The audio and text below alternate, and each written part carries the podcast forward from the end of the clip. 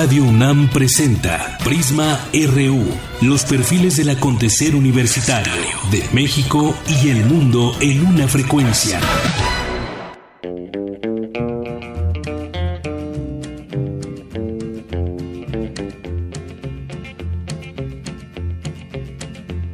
Everybody knows where you go when the sun goes down.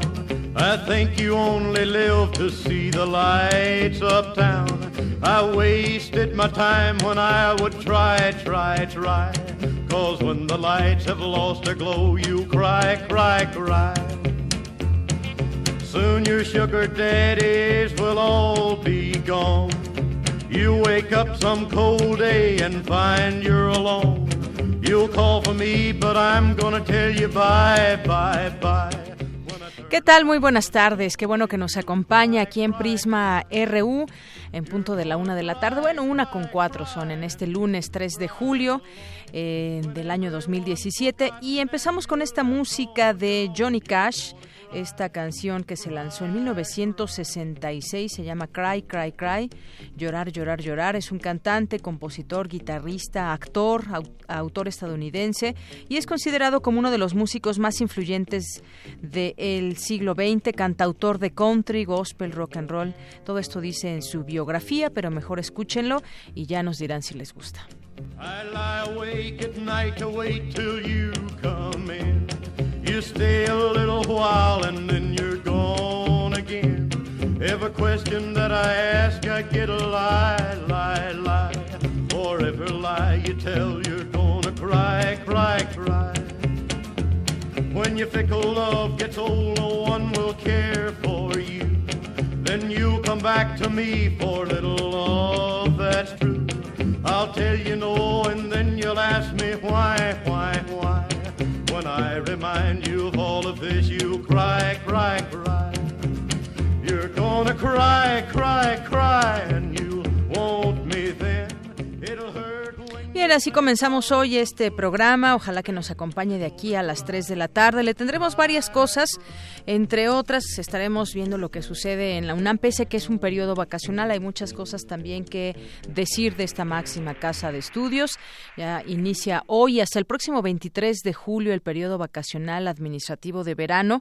Platicaremos hoy eh, algunos temas, celebrar el día, cómo celebrar el Día Internacional Libre de Bolsas de Plástico. Yo creo que tiene que ser a través de una reflexión y concientización sobre lo que sucede con el tema de las bolsas, a dónde, a dónde van a parar y qué tanto, y qué tanto, cuántos años tardan, por ejemplo, en disolverse y todo lo que afecta a los mares y a la tierra. Ya lo comentaremos un poco más adelante.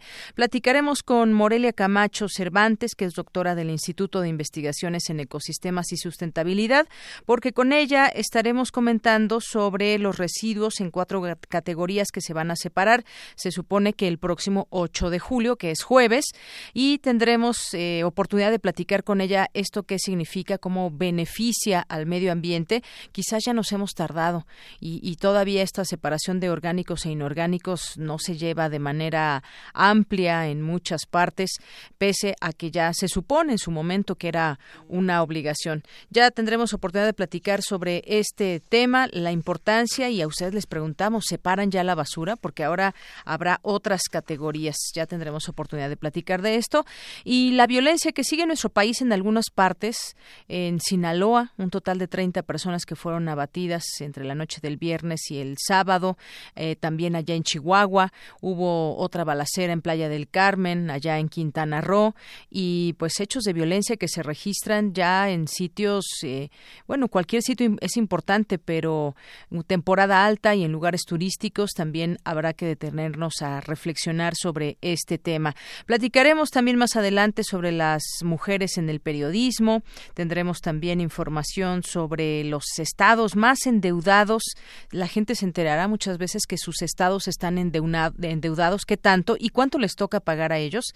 Y platicaremos también con Marta Singer, eh, doctora en ciencia política porque ahora pues las alianzas opositoras están en conflicto o cómo llegan partidos como el Partido de la Revolución Democrática donde están divididos por dentro pero ahora pues tratan de aparentar eso eso parece estar unidos y llevar hasta la candidatura presidencial a alguien como Miguel Ángel Mancera que ni siquiera es del PRD.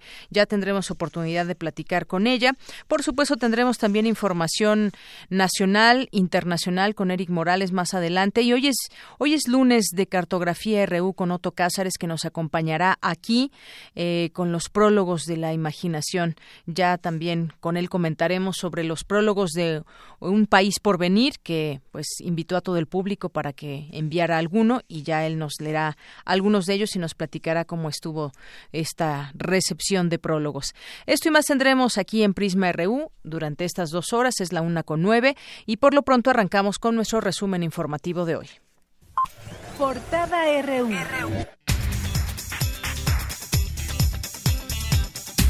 Y la portada universitaria de este día, la UNAM inicia su periodo vacacional de verano, el cual terminará el domingo 23 de julio. Durante estos días, las instalaciones universitarias permanecerán cerradas. El campus central de Ciudad Universitaria de la UNAM cumplió este domingo, ayer, 10 años de haber sido inscrito en la lista de Patrimonio Mundial de la UNESCO. Ante esta conmemoración, Luis Arnal Simón, secretario técnico del Comité de Análisis para las Intervenciones Urbanas, Arquitectónicas y de las Ingenierías, comentó que durante este tiempo la universidad ha estado preocupada por la custodia de estos bienes. Hoy en nuestra portada nacional, el ejército mexicano asume el compromiso de demostrar que son una institución confiable para la sociedad, aseguró el general Salvador Cienfuegos Cepeda, secretario de la Defensa Nacional. La Procuraduría General de la República inició una carpeta de investigación contra el gobernador de Nayarit, Roberto Sandoval Castañeda, por el probable delito de enriquecimiento ilícito. El gobernador de Veracruz, Miguel Ángel Yunes, informó sobre la identificación del presunto autor material del asesinato de cuatro niños y sus padres en Coatzacoalcos. El Comité del Sistema Nacional Anticorrupción busca implementar un mecanismo con el fin de verificar que la designación de los integrantes de los sistemas locales anticorrupción se realice conforme lo marca la ley. El Programa Nacional de Inglés para el Sistema Educativo Nacional fue sometido a revisión por la Auditoría Superior de la Federación, la cual halló anomalías en sus informes individuales de la cuenta pública 2016. La Arquidiócesis de México informó que el sacerdote José Miguel Machorro, apuñalado en la Catedral Metropolitana, fue dado de alta ya del hospital privado donde se encontraba y continúa su recuperación en Puebla. Los líderes del PRD y Nueva, Izquierda, Izquierda salieron en defensa del Frente Amplio Democrático que desean conformar con el Partido Acción Nacional para el 2018 y exigieron dejar a un lado las interpretaciones vulgares, dijeron, sobre su conformación. Por su parte, Carlos Puente, vocero del Partido Verde Ecologista, dijo que a ellos no les llegó la invitación del PRD o del PAN para conformar un Frente Amplio Democrático. Bueno, pues ha de ser también porque siempre están al lado del PRI o detrás del PRI. Seis personas muertas dejó un ataque armado ocurrido entre la medianoche de ayer domingo y la madrugada de hoy en el municipio poblano de Huehuetlán el Grande. Taxistas en el Aeropuerto Internacional de la Ciudad de México protestan en la Terminal 1 en rechazo a los servicios digitales como Uber y Cabify. Bueno, es que si ya conocen los precios de los taxis del aeropuerto, pues son bastante caros. Seguramente, pues también hay algunos candados de seguridad. Eh, por supuesto, da mucha seguridad tomar uno de estos eh, taxis. Sin embargo, pues el precio, hay que decirlo, es bastante alto. Hoy en Economía y Finanzas, en la encuesta del Banco de México, el consenso de, de analistas subió su estimado para la inflación de este año de 5.90% a 6%. Hoy la Comisión Federal de Electricidad informó que durante el mes de julio las tarifas eléctricas de uso doméstico, de alto consumo, comercial e industrial bajarán en comparación con junio. Diez entidades federativas con endeudamiento en observación. A continuación, un adelanto de esta información con mi compañero Abraham Menchaca. Así es, Deyanira, buenas tardes. Para el doctor José Luis Martínez Marca, académico de la Facultad de Estudios Superiores Aragón, las entidades federativas están obligadas a transparentar el destino de sus recursos. Más adelante los detalles.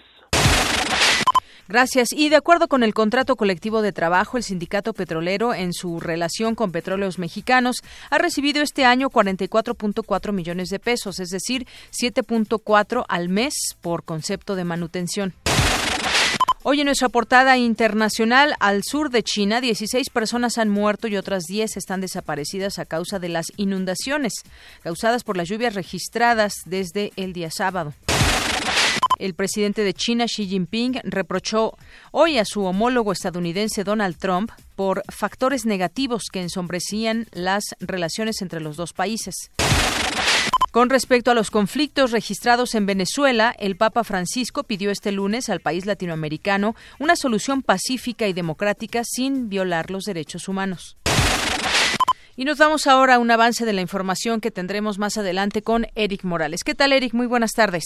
¿Qué tal, Deyanira? Muy buenas tardes. El presidente de Francia, Emmanuel Macron, expuso a los diputados y senadores de su país las líneas de su gobierno. Propuso reducir en un 30% el número de legisladores de ambas cámaras. Los detalles más adelante. Gracias, Eric.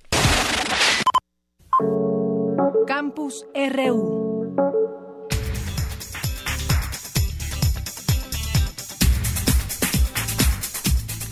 Es la una con 14 minutos. Gracias y bienvenidos a quienes nos acaban de sintonizar en este momento. Recuerde que están a dispuestas para usted nuestras vías de comunicación, que son redes sociales en arroba PrismaRU en Twitter, PrismaRU en Facebook y nuestro número en cabina es el 5536 4339 5536 4339. Ojalá que puedan participar con nosotros. Seguramente tendrán una opinión de lo que vamos platicándoles en este día.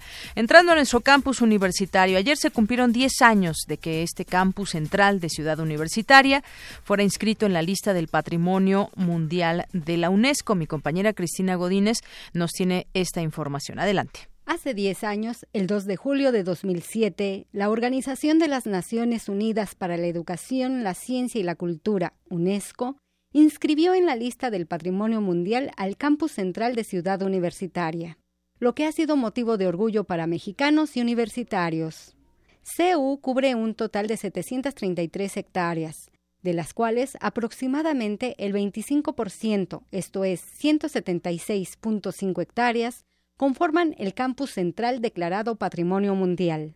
La categoría alcanzada incluye este primer circuito universitario, hacia el poniente el Estadio Olímpico, al sur los frontones y la zona deportiva, al oriente la Facultad de Medicina y al norte los edificios de las Facultades de Filosofía y Letras, Derecho, Economía y Odontología. Para difundir la importancia de la inscripción en la lista de la UNESCO, hay una serie de actividades en donde las personas interesadas pueden conocer la historia, la arquitectura y la importancia del campus central. Las actividades son coordinadas por Adriana González, titular de la Oficina de Visitas Guiadas. Justamente una de las obligaciones que tenemos ante la UNESCO es el, difundir el valor universal excepcional del sitio y entonces, bueno, tenemos esta unidad de promoción y difusión en la que tenemos redes sociales, en la que tenemos este programa de visitas guiadas, un programa de servicio social realmente el programa de visitas guiadas funciona gracias al servicio social. Entonces, pues bueno, Iniciamos en el 2010, las visitas guiadas prácticamente las daba yo sola, entonces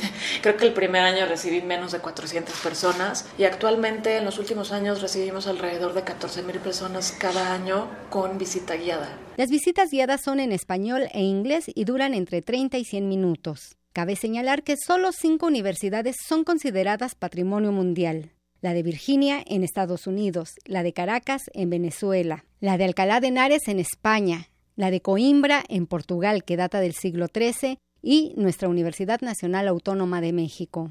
En los primeros días de agosto habrá un bloque de actividades conmemorativas, entre coloquios y conciertos, en donde se contará con la participación de un coro de niños en el estacionamiento de la Facultad de Ingeniería y otro concierto en la sala Nezahualcóyotl, con una orquesta barroca inglesa, así como promoción en radio y TV UNAM. Para Radio UNAM, Cristina Godínez. Muchas gracias, Cristina Godínez. Pues sí, como ella lo explicaba, es un campus eh, central muy bello, que además en este, en este proyecto de construcción fue ejecutado por más de 60 arquitectos, ingenieros, artistas, y el resultado fue esa creación.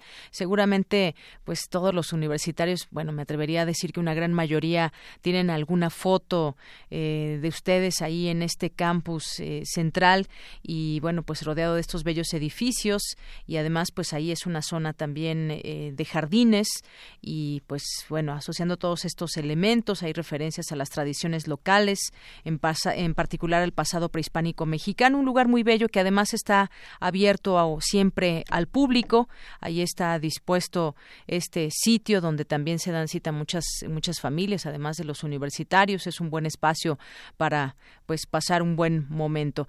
Es 10 años ya que se cumplen de que este campus central de Ciudad Universitaria fue inscrito en esta lista de Patrimonio Mundial de la UNESCO. Nos vamos a la siguiente información de mi compañera Cindy Pérez. El patrimonio cultural no solo se compone de monumentos arqueológicos. Adelante con la información, Cindy. Muy buenas tardes, auditorio. El patrimonio cultural es el conjunto de bienes tangibles e intangibles que constituyen la herencia de un grupo humano. Sin embargo, muchas personas creen que este solo se conforma de monumentos arqueológicos. Gonzalo Enrique Soltero, coordinador de la licenciatura en Desarrollo y Gestión Interculturales de la Escuela Nacional de Estudios Superiores Unidad León de la UNAM, señaló que el patrimonio comienza con las tradiciones de casa. Que no necesariamente tienen que tener una declaratoria. Y esa es tendencia en general. Es decir, si la UNESCO dijo que es patrimonio, pues ya. Si la UNESCO no lo ha dicho, entonces no lo es yo. No, hay que romper un poco. Qué bueno que existe la UNESCO, pero a veces la UNESCO llega a declarar lo que ya es patrimonio para la gente. Hay, hay algunos, sobre todo en comunidades rurales, lo ven más como una herencia. Ah, pues lo que me dejaban, o lo que dejaban las generaciones pasadas. Cada vez hay como más esta conciencia de conservarlo porque forma parte de la identidad de la, persona. Y a veces eh, comento con los alumnos, por ejemplo, si, si un edificio se llegara a caer, habría gente que dirá, es que yo, me, yo viví ahí o yo me casé ahí o yo visitaba esa plaza. En la medida en que forma parte de tu identidad, lo consideras patrimonio. El investigador explicó que en el caso de Guanajuato, la población se ha apropiado de algunos espacios. Cada región y también cada generación.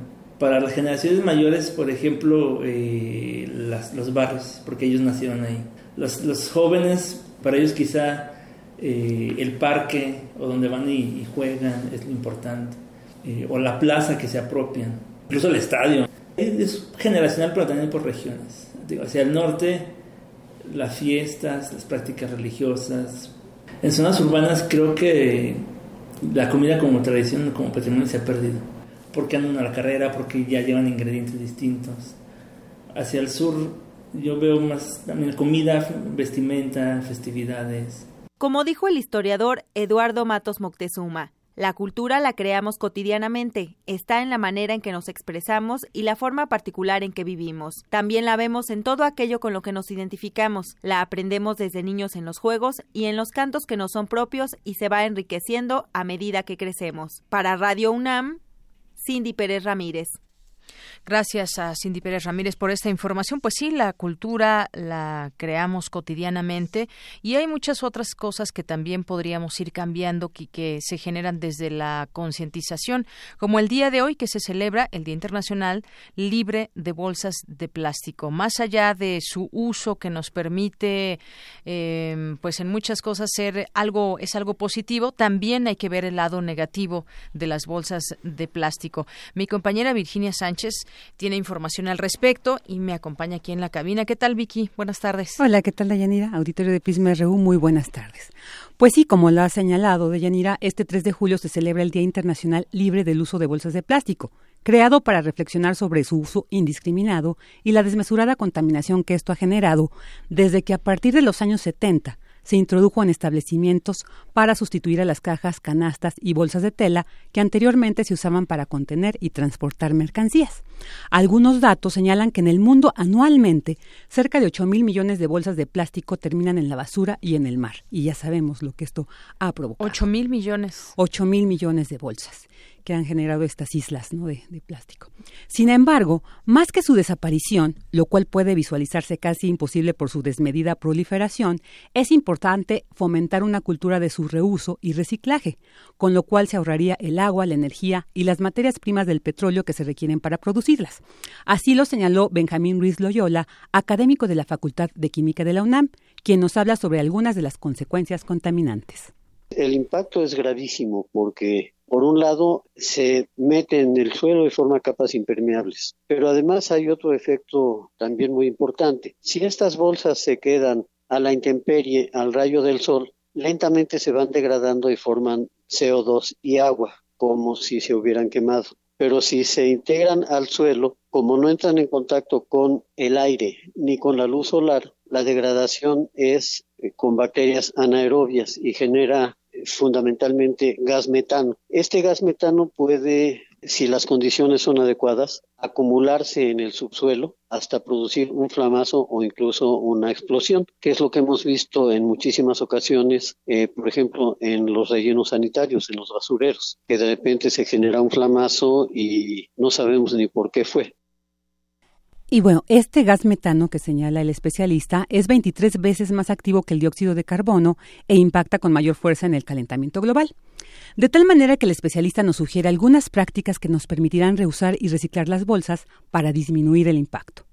Yo creo que, por ejemplo, cuando hay planificación para ir al mercado, al tianguis, a la tienda de compras, podemos llevar una serie de bolsas no desechables de nuestra casa y ahí colocar la mercancía. Entonces, una alternativa sería quien tenga coche, siempre en el coche traer dos o tres bolsas no desechables para cualquier compra de, emergencia que pudiera haber. Y las personas que no tienen coche, que se transportan en eh, transporte público, pueden traer en su bolsa bien doblada una bolsa de las desechables para reutilizarla. Yo creo que eso ayudaría en mucho porque imagínense si reducimos en una bolsa por persona al día, en la población económicamente activa, estaríamos hablando de 30 millones de bolsas que se ahorran al día. Y cuando vamos al supermercado utilizamos a veces 30 o 40 bolsas, ¿no? De todos modos, ahorrar 35 millones de bolsas al día, pues es un ahorro significativo, ¿no? Ruiz Loyola advierte que es importante no satanizar el plástico, ya que también tiene usos y aplicaciones muy relevantes en muchos campos como el de la salud, el deporte, entre otros. Más bien, señala la importancia de fomentar desde la educación hacia los más pequeños y pequeñas sobre lo vital que resulta respetar el medio ambiente y para ello, pues evitar el uso desmedido e innecesario de productos plásticos como las bolsas y sobre todo el no tirar basura en la calle, que hemos visto últimamente las consecuencias que esto ha generado. Así es, no es que el plástico sea malo, sino depende también eh, su uso y sobre todo muchas de estas bolsas van a dar a, al, al, medio ambiente, a la tierra, al, al, mar, como ya lo hemos visto, pero pues sí, no nos, que, no nos, no nos quita mucho el ir al súper y, y, llevar nuestras bolsas de, de, tela en lugar de las de plástico que nos regalan ahí y esto, si lo hiciéramos más personas, pues ayudaría mucho a lo que mencionaba el, el, el doctor, pero pues la mayoría yo creo que no lo hace hasta este momento. Sí, tenemos que ir generando ya esa conciencia. Por ejemplo, pensaba de Yanira en, en los, las tiendas de autoservicio cuando compramos frutas, verduras, que usamos una bolsa para cada una, pues yo creo que también las podemos, justamente lo que dice el especialista, reusar, guardarlas para no estar, pues porque a veces esas bolsas ya también no las usamos, las tiramos a la basura y pues es lo que está generando esta contaminación tan desmedida. Darles un uso. Muchas gracias, Vicky. Gracias a ti, buenas tardes. Muy buenas tardes. Es la una con 26 minutos, ya tenemos en la línea telefónica, le agradezco mucho, nos toma esta llamada a Morelia Camacho Cervantes, ella es doctora del Instituto de Investigaciones en Ecosistemas Sistemas y Sustentabilidad. Consiguió la beca para mujeres en la ciencia L'Oreal UNESCO CONACIT y vamos a platicar con ella sobre lo que se pretende para el próximo 8 de julio, separar los residuos en cuatro categorías, ya no solamente dos, orgánicos e inorgánicos, sino en cuatro categorías. Te saludo, doctora, con mucho gusto. Muy buenas tardes. Hola, Deyanira. Buenas tardes. Gracias por la invitación. A ti, fíjate que con la aplicación de la nueva norma de separación de basura, el gobierno de la Ciudad de México pues busca, busca aprovechar el 30% de los residuos inorgánicos que generan los capitalinos. Pues cómo ves este este tema, qué tan viable es que se pueda o de qué manera mejoraría la vida de los capitalinos o sobre todo pues también el reuso que se le pueda dar a la a la basura. Pues me parece una iniciativa muy interesante y además muy útil que puede ayudarnos de manera significativa a reducir el impacto de las actividades humanas sobre los ecosistemas. Eh, la Agencia de Gestión Urbana habla de que en la Ciudad de México más o menos el 48% de la basura que se genera cada día proviene de los domicilios y hasta ahora no había ninguna normativa ni ninguna legislación que obligara, digamos, a los ciudadanos a separar los residuos para que pudieran ser reutilizados o reciclados. Entonces, esta iniciativa está muy bien coordinada y viene con una campaña educativa muy fuerte que va a generar que la gente, bueno, tome conciencia y además se vea obligada a hacerlo. Y me parece que, que está muy bien hecha. Hablabas de la aplicación Basura Cero Ciudad de México, que es el juego educativo que está para todas las plataformas, para Android, para iOS, para computadora, eh, que, va, que puede enseñar a la gente que no esté muy segura cómo se van a reciclar ahora los desechos en estas cuatro categorías para ir clasificando, digamos, de manera virtual en el juego los diferentes desechos que se generan en un domicilio y que aprendan en cuál de estas cuatro categorías lo van a poner. Entonces, yo sí recomiendo mucho que si tienen alguna duda, pues descarguen la aplicación o la jueguen en línea para que vean cómo es que va a funcionar esta nueva clasificación. Así es, Morelia. Y bueno, para dar también algunos datos para que la gente más o menos les ilustre lo que hay en este tema, 8.600 de las casi 13.000 toneladas de basura que se generan al día son residuos inorgánicos, pero de estos solo el 15% son separados y aprovechados. Ya entrará en vigor esta norma 024, pero ahora, ¿cuáles son estas categorías en las que se va a dividir? Están los orgánicos, los inorgánicos reciclables inorgánicos no reciclables y voluminosos o de manejo especial. ¿Nos puedes explicar un poco acerca de eso para que la gente que ya eh, pues ya queramos hacer esta separación en cuatro categorías lo podemos empezar a hacer? Claro, mira, anteriormente hablábamos nada más de separar la basura entre orgánica e inorgánica. Y en lo inorgánico iba todo lo que no fuera materia vegetal, digamos. Ahora además del orgánico, que son todos los residuos como cáscara de fruta, de verdura, de comida, los desechos del jardín, todo lo que digamos se pueda compostar, eh, la categoría de inorgánica se dividió en tres. La de reciclables, que son muy obvios, digamos, como el cartón, el vidrio, el, plástico, el PET, el aluminio, eh, y además incluyeron en esta categoría la ropa, y los empaques Tetra como los de la leche o los de los juguitos y en inorgánica no reciclable que son cosas que la bueno la categoría se llama no reciclable sin embargo se refiere a reciclables bueno se refiere a desechos que tienen como materiales que están muy mezclados como pueden ser por ejemplo eh, los preservativos, eh, el papel de baño, el unicel, los zapatos, colillas de cigarros, pañales, son cosas que tal vez si se pudieran separar como cada artículo per se, podrías clasificarlo dentro de la, anterior que dijimos, pero dado que es muy difícil y que pueden tener, eh, que pueden ser focos de infección, por, pues porque son desechos que vienen como a veces de, pues eso, de los sanitarios o Ahí se incluirían los pañales, por ejemplo. Sí, ahí se incluyen los pañales, el papel de baño, eh, los condones usados, eh, los cotonetes, los curitas, las toallas sanitarias, todos estos desechos que digamos que están en contacto con los fluidos humanos eh, van entran en esa categoría. Y además de eso los materiales como las colillas de cigarro que no pues que actualmente no se pueden separar todos los materiales de manera fácil para poder reciclarlos y cosas como los zapatos no zapatos que igual están hechos de suelas de diferentes materiales y piel con no sé, con textil, con plástico. Muy bien, entonces estas son las cuatro categorías en las que debemos de separar las, eh, la basura y sobre todo también, por ejemplo, hay muchas unidades habitacionales, se habla de que debe haber ya estos administradores de, de basura como los podemos ver ya en, en algunos sitios, no de cuatro, de cuatro tipos de basura, pero sí al menos de dos. Esto ya ir que vaya generando conciencia en la gente, quienes quizás no vivamos en una unidad habitacional, pero también lo podemos hacer en casa. Es decir, no es algo que debemos de ver de una manera difícil, ni mucho menos, sino que sepamos que esto va a beneficiar en el manejo de la basura. Así es, mira, la Secretaría de Medio Ambiente está proponiendo una guía de color gris para los inorgánicos que sí se reciclan, anaranjado para los inorgánicos que no se reciclan, verde para la basura orgánica y rojo para los residuos de manejo especial y voluminoso. No quiere decir que, que cuando nosotros entreguemos la basura a los recolectores tengamos que seguir esta guía de color, pero es una propuesta que nos ayuda en nuestras casas para de manera, digamos, más automática saber en, en dónde tirar cada cosa, dónde separar cada desecho. y, sí, dime, dime, Morelia.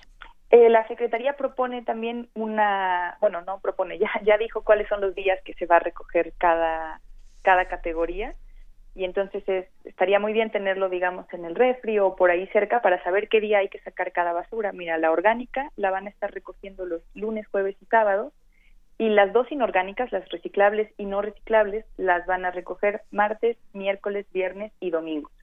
Y las de manejo especial y voluminosos, que son los electrodomésticos, las herramientas eléctricas, los muebles, colchones, esas solo van a ser los domingos.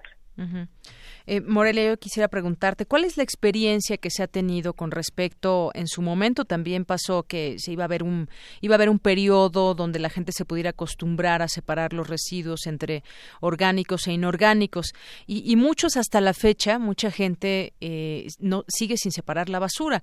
Dicen, bueno, pues es, ¿de qué sirve que la separes y cuando se va al camión de la basura, pues quedamos exactamente igual, ahí se revuelve. E incluso el del señor del, del camión de la basura me dice que la revuelven. Entonces, ¿qué caso, ¿qué caso tiene? Yo creo que hay que romper con ello, pero es algo que realmente está sucediendo también.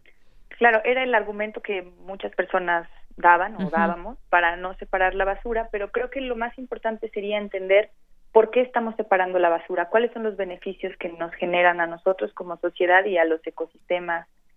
Y una vez que entendemos eso, creo que cualquier otro argumento queda queda como desbancado, ¿no? Yo creo que eh, disminuir bueno, más bien separar la basura nos ayuda a disminuir considerablemente el volumen en los rellenos sanitarios, lo cual los hace viables por más tiempo, facilita el reciclaje de los materiales, lo que resulta en menor extracción de recursos de primer uso y como sociedad nos ayuda a dos cosas principales. Primero, a reducir los focos de infección que se traducen en problemas de salud pública y luego a dignificar un trabajo, el trabajo del, del recolector de la basura. Y es que si nos ponemos en sus zapatos, podemos darnos cuenta que no es lo mismo recibir un bote de basura lleno de cualquier cantidad de residuo mezclado que recibir la basura ya en, en, su clasificación, que es mucho más limpia y mucho más manejable. Claro, hacemos, podemos ver los propios camiones y las personas que van en los camiones de basura cómo van separando justamente la basura y eso hasta a ellos les implica un pues una ganancia extra, se podría decir de esta manera, un beneficio económico, exacto. Entonces, qué mejor que beneficiarnos todos con este tipo de situaciones que sobre todo pues tienen una razón de ser, Morelia. Así es, sí. Eh, bueno, eso y que además si tomamos en cuenta que la basura se está convirtiendo actualmente en un negocio a nivel mundial, pues qué mejor que utilizar este recurso también, ¿no? si se puede separar el PET, por ejemplo, y de ello obtener un beneficio económico, pues ¿por qué no hacerlo? ¿Por qué querríamos focos de infección más grandes? ¿Por qué querríamos rellenos sanitarios con menos tiempo de vida útil? Si podemos separarlo, es algo que no nos cuesta mucho en casa, en realidad es solo tener cuatro botes por ahí o tres botes y sacarlos los desechos difíciles. Así es, bueno, pues Una cosa que, solo una última cosa, algo que me gustaría resaltar de, de este programa es que las baterías de carro y las pilas no están por ahora dentro de este programa porque son muy difíciles de manejar, se quedan en los rellenos y se hacen y se les sale como todos los, los metales pesados de las que están formadas entonces hay un programa especial para las pilas y las baterías de carro y este programa se llama Ponte las pilas con tu ciudad. Hay alrededor de 400 columnas de acopio en la Ciudad de México, entonces hay que esas hay que separarlas como aparte e ir a dejarlas a las columnas de acopio que en internet puedes encontrar la más cercana a tu domicilio, están distribuidas por toda la ciudad. Las baterías de celulares, los propios celulares tienen un manejo especial. Bueno, los celulares sí entran en manejo especial y voluminosos ah, en esta categoría que recogen los domingos, pero las baterías en particular no, las pilas como las AA, las AAA, las de carro, esas esas entran en el programa de Ponte las pilas con tu ciudad. Muy bien, pues ya estaremos informándonos aún más de esto porque tengo entendido que todo esto se difundirá a través de spots, carteles en el metro y dependencias que se unirán a esta, pues no campaña, eh, bueno, una campaña así de información, pero después algo que deberá ser obligatorio y no esperemos las sanciones, hay que hacerlo con gusto y, a favor de. Es obligatorio ya. Eh, la Secretaría de Medio Ambiente y la Agencia de Gestión Urbana no hablan todavía de una multa per se, pero los trabajadores de la limpieza sí van a exigir a, los ciudadanos que entreguen la basura separada conforme a la norma que entra en vigor el 8 de julio. Sí, porque además están, eh, por lo que leo, también ya todas las delegaciones, 16 eh, delegaciones informadas aquí en la Ciudad de México. Así bueno, pues no nos resta más que sumarnos. Sí, hay que sumarnos todos. Bueno, pues Morelia Camacho, muchísimas gracias por estos minutos con Prisma RU de Radio UNAM. Gracias, gracias a ustedes por la invitación. Gracias, muy buenas tardes a Morelia, Morelia Camacho Cervantes, doctora del Instituto de Investigaciones en Ecosistemas y Sustentabilidad, que consiguió la beca para mujeres en la ciencia, L'Oreal UNESCO CONACIT, y gracias también a Ángel Ernesto Pérez Esquerra, que nos llamó hace unos momentos, donde nos preguntaba justamente en dónde tirar pañales, que ya nos los decía eh, Morelia, él nos llamó de la delegación Cuauhtémoc y le enviamos muchos saludos, Ángel Ernesto Pérez Esquerra. Prisma RU.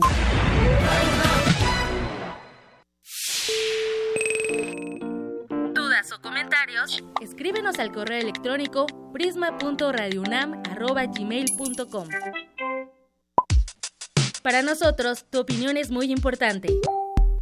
Síguenos en Facebook como Prisma RU.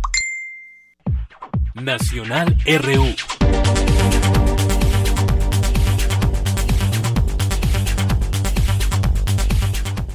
Y entramos con la información nacional de este día, algunas cosas que queremos destacar para compartir con ustedes. En cuanto a las lluvias, pues seguirán, por lo menos aquí en la capital y en algunos otros estados donde ha llovido bastante, como el caso de, Chiapas o Oaxaca. Protección Civil de la Ciudad de México informó que para hoy se presentarán lluvias fuertes acompañadas de granizo, tormentas eléctricas en el oriente, sur y poniente de la ciudad, ligeras en el resto, así que tome sus debidas precauciones.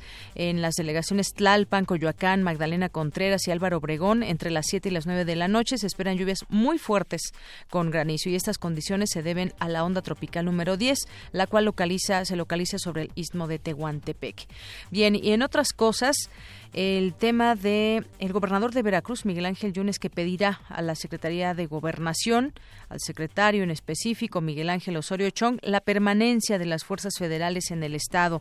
Ha dicho, porque los niveles de violencia que continúan en varias partes del país y entre ellos en Veracruz, pues dice que pues continúan y debe haber existir ese apoyo y sobre todo también un apoyo de recursos.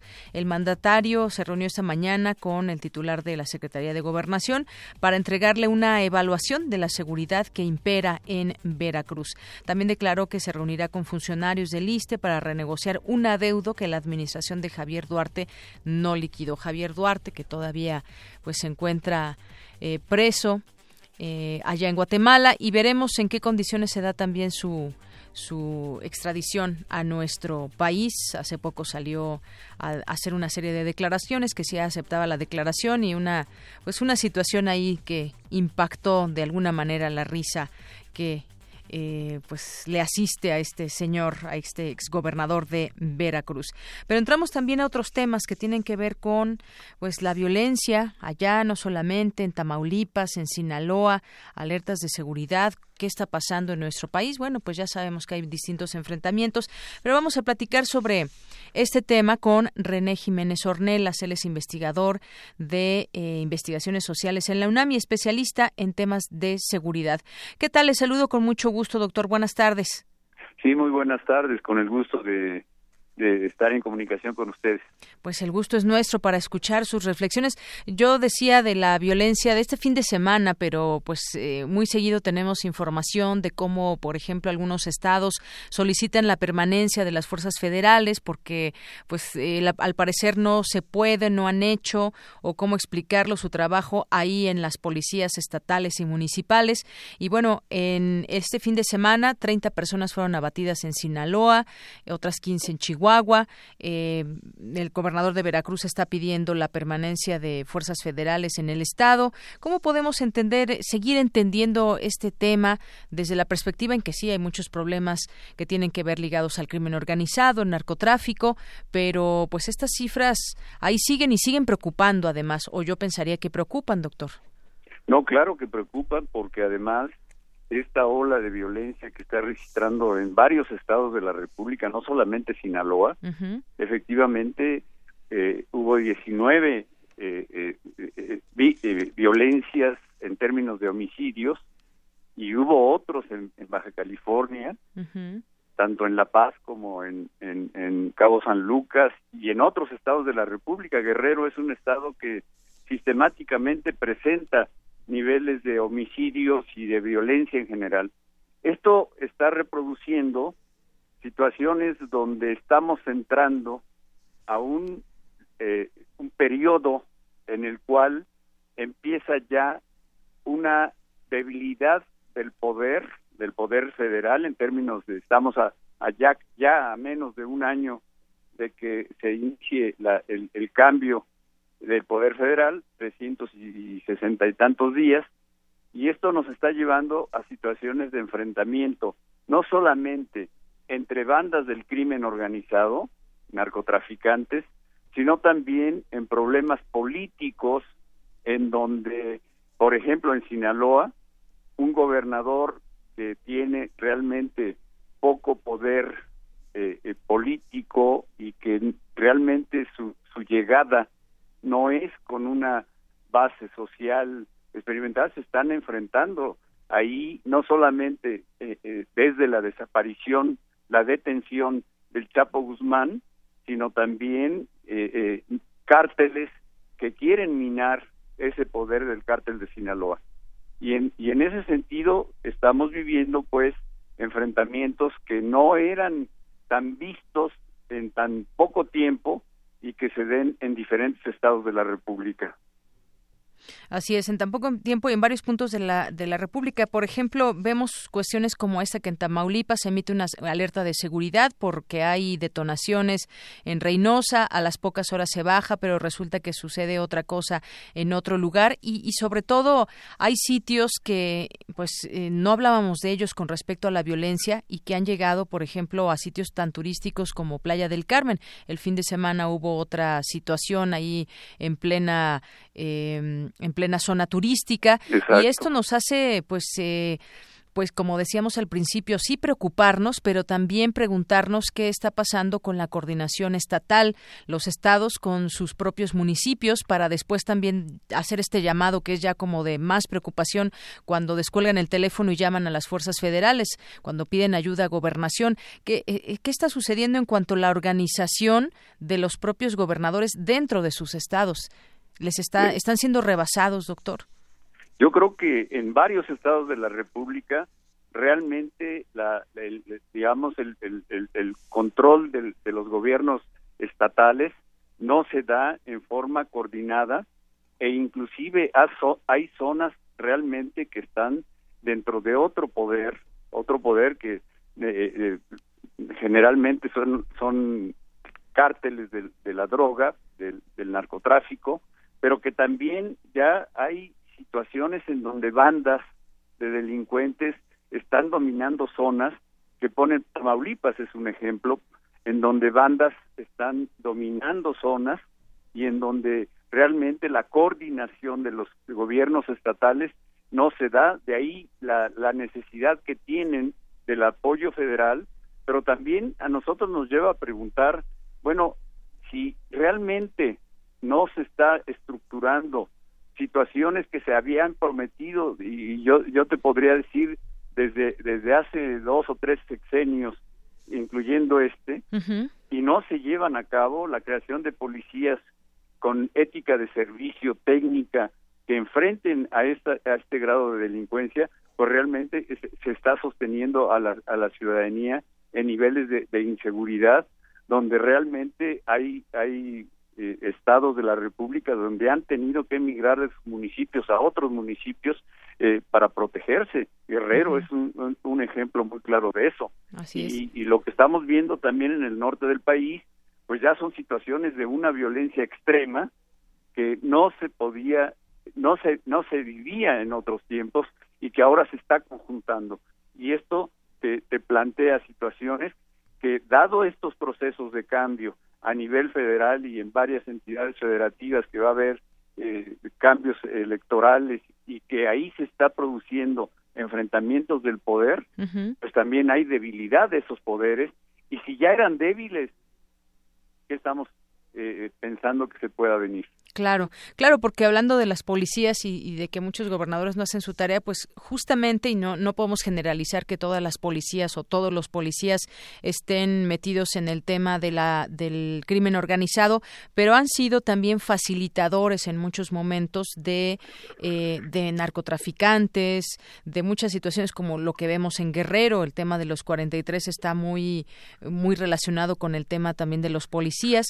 Hay cosas que incluso no se no se publican tanto y que poco se conoce de ellas, de cómo funcionan eh, algunos eh, lugares de nuestro país donde pues al parecer no hay policía que llegue y entonces ellos se organizan y, muchas veces pues el crimen organizado tiene sus propias policías o también ver la contraparte, este tema de las autodefensas que han surgido en algunos lugares como el emblemático caso de, de Michoacán donde la gente pues prefiere armarse para, para hacer ese trabajo que las policías no no hacen y esto pues nos genera otro tipo de, de situaciones. Claro, y eso lo que está produciendo es mayor inseguridad y mayores grados de violencia en diferentes partes de la República y lo que vivimos eh, en, este fin de semana está produciendo situaciones que se pueden volver más grandes y que definitivamente ya le están pegando a la ciudadanía, no solamente a los que participan en el narcotráfico, sino ya las ondas expansivas están están llegando a niveles de violencia en contra de, la ciudadanía, lo cual ya ya no solamente es preocupante, sino eh, nos pone en, el, en, en, la condición de ciudadanos que tenemos que exigirle a las diferentes autoridades que cumplan con, con, el, con el eh, con lo que con, las obligaciones que tienen de darle seguridad a la ciudadanía. Así es, porque en, en general hay una percepción de pronto de que antes, no sé, me refiero tal vez quizás a unos 20 años, pues uno podía eh,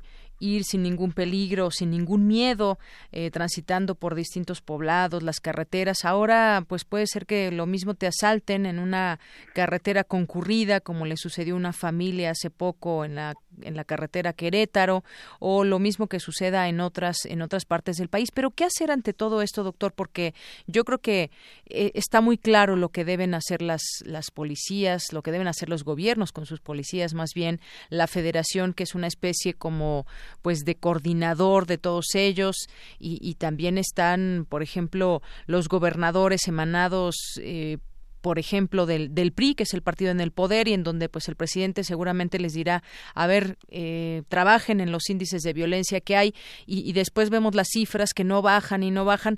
¿A quién corresponderá, digamos, eh, hacer más fuerte esta voz de pónganse a trabajar todos en conjunto para que esto, esto llegue a buen puerto? Yo creo que, que como ciudadanos tenemos que pensar que somos ciudadanos y que tenemos la, la, no solamente la necesidad, pero tenemos eh, que exigirle a las autoridades que cumplan y si no cumplen, hacer que se vayan. en, en, definitiva, eh, lo que estamos viendo, por ejemplo, en términos de las de las últimas elecciones, en donde siguen los mismos caminos que, se ha vivido, yo creo que ya es momento de que la ciudadanía empiece a sentirse que es ciudadano y al, al ser ciudadano tiene elementos de exigencia ante esas autoridades y si no cumplen, cambiarlas. y no solamente cambiarlas, sino estarlas vigilando y evaluando para que esto empiece a componerse, porque si no vamos a llegar como como eh, decía, en términos de una violencia incontrolable que le está pegando ya diferentes partes al, al, ciudadano. Así es, y, bueno, no solamente en, en, este tema de, de, la violencia y cómo, cómo tratar de revertir estas cifras, cifras, sino también tiene que haber pues un trabajo muy amplio que tiene que ver incluso con trabajo de campo y ver cuáles son las razones por las que X comunidad está siendo azotada por la violencia. Y, y quizás eh, pues la respuesta sea muy obvia, pero los temas de pobreza en algunos lugares, eh, el narcotráfico que invita a muchos jóvenes a participar en sus filas, todo esto quizás hablamos también de programas sociales, de prevención y de algunas cosas que deberían ponerse más atención. Inclusive exigir que se empiecen a generar oportunidades sociales, económicas, educativas. ¿Cuántos estudiantes que quieren hacer la educación media superior no pueden entrar porque no hay esas posibilidades? Y en ese sentido, de, de los que presentan examen para entrar a la UNAM, al, al, a la UAM, al, al Politécnico, etcétera, eh, eh, hay una parte muy pequeña que es la que, la que logra llegar. Ese tipo de oportunidades son las que habilitarían situaciones a, a, estudiantes jóvenes para poder empezar precisamente a transformar esta realidad a través no solamente del conocimiento, sino de la exigencia a, estas autoridades que no cumplen con su obligación, que es, dar seguridad a la población. Pues sí, vemos que, que, le deben a la sociedad. Pues, eh, doctor René Jiménez Ornella, siempre un gusto platicar con usted para analizar estos temas, en este caso de la violencia que impera en varios estados de nuestro país. No, el, el gusto siempre es platicar con mi UNAM querida. Así es. Muchas gracias, doctor. Hasta luego. Hasta luego. Buenas tardes. El doctor René Jiménez Ornelas es investigador de investigaciones sociales en la UNAMI, especialista en temas de seguridad. Arte y cultura.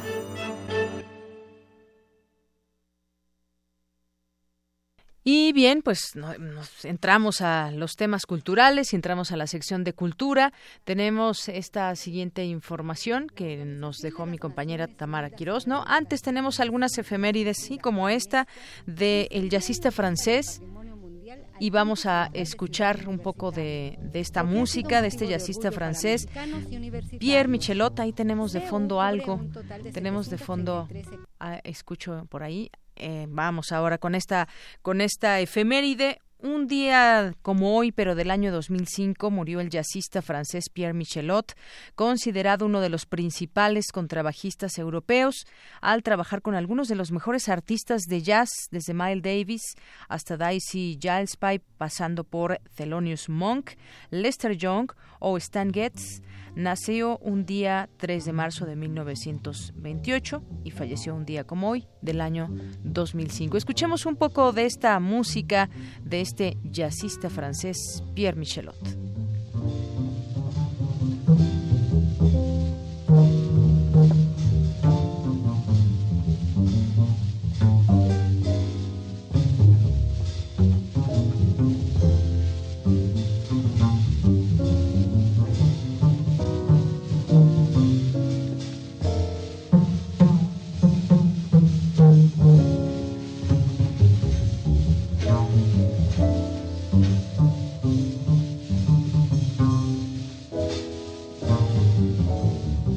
En otras, otra de nuestras efemérides de este día, en 1883 nació en Praga el novelista checo Franz Kafka, una de las máximas figuras de la literatura del siglo XX por obras como La Metamorfosis, El Proceso, Contemplaciones, cuya constante son las situaciones sociales angustiosas o grotescas. Falleció un 3 de junio de 1924, un día un día así, de 3, 3 de junio de 1924.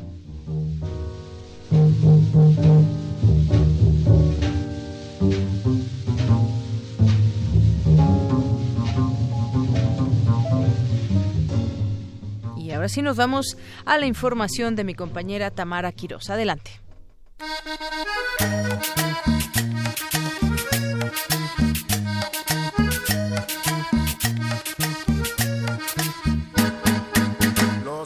Leonardo Matis Espinosa nació el 1 de abril de 1917 en Aracataca, Colombia, la población que Gabriel García Márquez bautizó en Cien años de soledad como Macondo. Mejor conocido como Leo Matis, en 1933 publicó sus primeras caricaturas en la revista Civilización. Su trabajo comenzó a ser parte de importantes publicaciones nacionales como El Tiempo y El Espectador. En el siguiente año amplió su horizonte y realizó una gira para exhibir su trabajo fotográfico en Panamá, Costa Rica y El Salvador. Al llegar a México, Matis hace una serie de exposiciones que le valieron el reconocimiento a nivel internacional. En 1945 conoció al director de cine español Luis Buñuel y en este mismo año se le otorgó el premio al mejor reportero gráfico de la Ciudad de México. Luego de participar en el rodaje de películas internacionales, Leo Matis montó una muestra en el Museo de Arte Moderno de Nueva York y en este mismo año abandona México a causa de la persecución que vivió por la denuncia que hizo al muralista David Alfaro Siqueiros por plagio. En 1948 regresó a Colombia, donde lo hirieron en el atentado al líder liberal Jorge Eliezer Gaitán. Después de este incidente, comenzó a trabajar temas de su país natal y en 1951 abrió una galería de arte donde se expusieron por primera vez las obras de Fernando Botero. El archivo de Leo Matis cuenta con 170.000 negativos y cerca de 5.000 positivos de época, pintura, cámaras, caricaturas, material de prensa y efectos personales. A 100 años de su muerte, el antiguo Colegio de San Ildefonso y la Fundación Leo Matis se unen en el marco del año dual México-Colombia para celebrar el centenario de su nacimiento con 81 fotografías que muestran su estancia en México. Escuchemos a Eric Cámara, curador de la muestra, Leo Matis, el muralista de la lente. Ese es el uh, artista del que queremos que la gente se voltee a conocer su legado porque nos parece muy importante que hoy día al revisar la pintura mural vamos a darnos cuenta que hay parámetros de composición que se dieron gracias al avance tecnológico que introdujo el aparato fotográfico, la cámara de cine y el movimiento. Esos son muy importantes para dar dinamismo en la geometría de esas composiciones. Una nota importante, el perro que vemos en los murales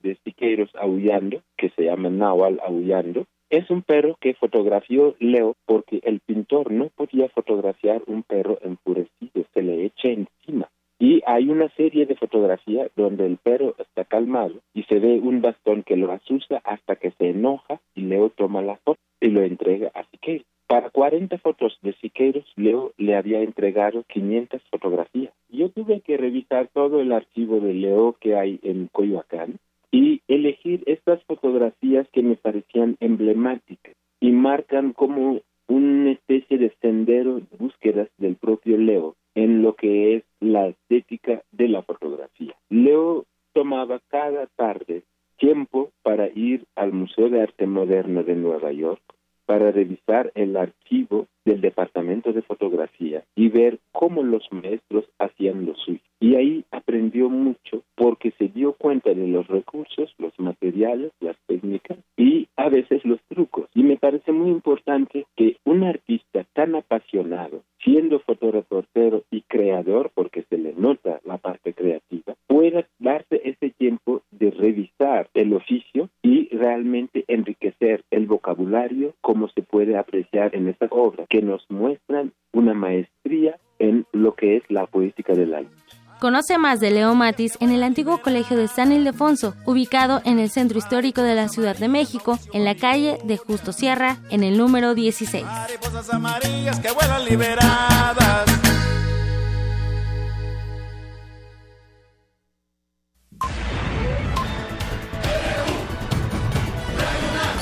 Prisma RU. Con Deyanira Morán. Queremos conocer tu opinión. Síguenos en Twitter como arroba PrismaRU. La fiesta terminó, pero la celebración continúa. Si quieres revivir la interpretación sonora que se vivió en la sala Julián Carrillo, no te pierdas la retransmisión del radioteatro XCUM, Viaje Mágico y Radiofónico. Viernes 7 de julio, 15.30 horas, y sábado 29 de julio, 17 horas, por el 96.1 de FM. Radio UNAM. Experiencia sonora. ¿Sabes quiénes son los diputados ciudadanos? Son los únicos que se opusieron al gasolinazo. Sí, votaron en contra de la reforma energética, la fiscal y la liberación del peso de la gasolina. Son los únicos que han rechazado bonos y privilegios, cada uno de ellos más de medio millón de pesos. Si todos los diputados hubieran hecho lo mismo, el país habría ahorrado más de mil millones de pesos. Los diputados ciudadanos están demostrando que sí hay diferencias. Movimiento Ciudadano. Si no viniste a los 80 años de Radio UNAM, aún estás a tiempo. Retransmisión. Concierto de aniversario. La violonchelista Mónica del Águila y el pianista Gustavo Pimentel interpretan composiciones de Mario Stern y Jorge Córdoba. Además, el trío de percusión Barra Libre nos deleita con piezas de Maurice Ravel, Andrew Bell y María Finkelmeyer. El primero de julio a las 5 de la tarde y el 3 de julio a las 3 y media de la tarde. 96.1 de FM. Radio UNAM. Experiencia sonora. El antiguo colegio de San Ildefonso exhibe la muestra Leo Matis, el muralista de la lente, a 100 años de su nacimiento, que reúne 81 fotografías, además de dibujos, caricaturas y notas periodísticas sobre este maestro de la lente, que contribuyó en forma decisiva para el desarrollo de la fotografía en América Latina y ofrece una visión integral de las cualidades estéticas de su obra. Leo Matis, el muralista de la lente, a 100 años de su nacimiento, se puede visitar en el antiguo colegio de San Ildefonso. Sumérgete en la música del planeta. Encuentra las perlas acústicas en el Mapamundi. Salpicadas desde Radio Nacional de España, Mundofonías. Una producción de Juan Antonio Vázquez y Araceli Zigane, creada para divulgar los ritmos del mundo. Sábados 6 de la tarde, por el 96.1 de FM. Radio UNAM. Prisma RU. Programa con visión universitaria para el mundo.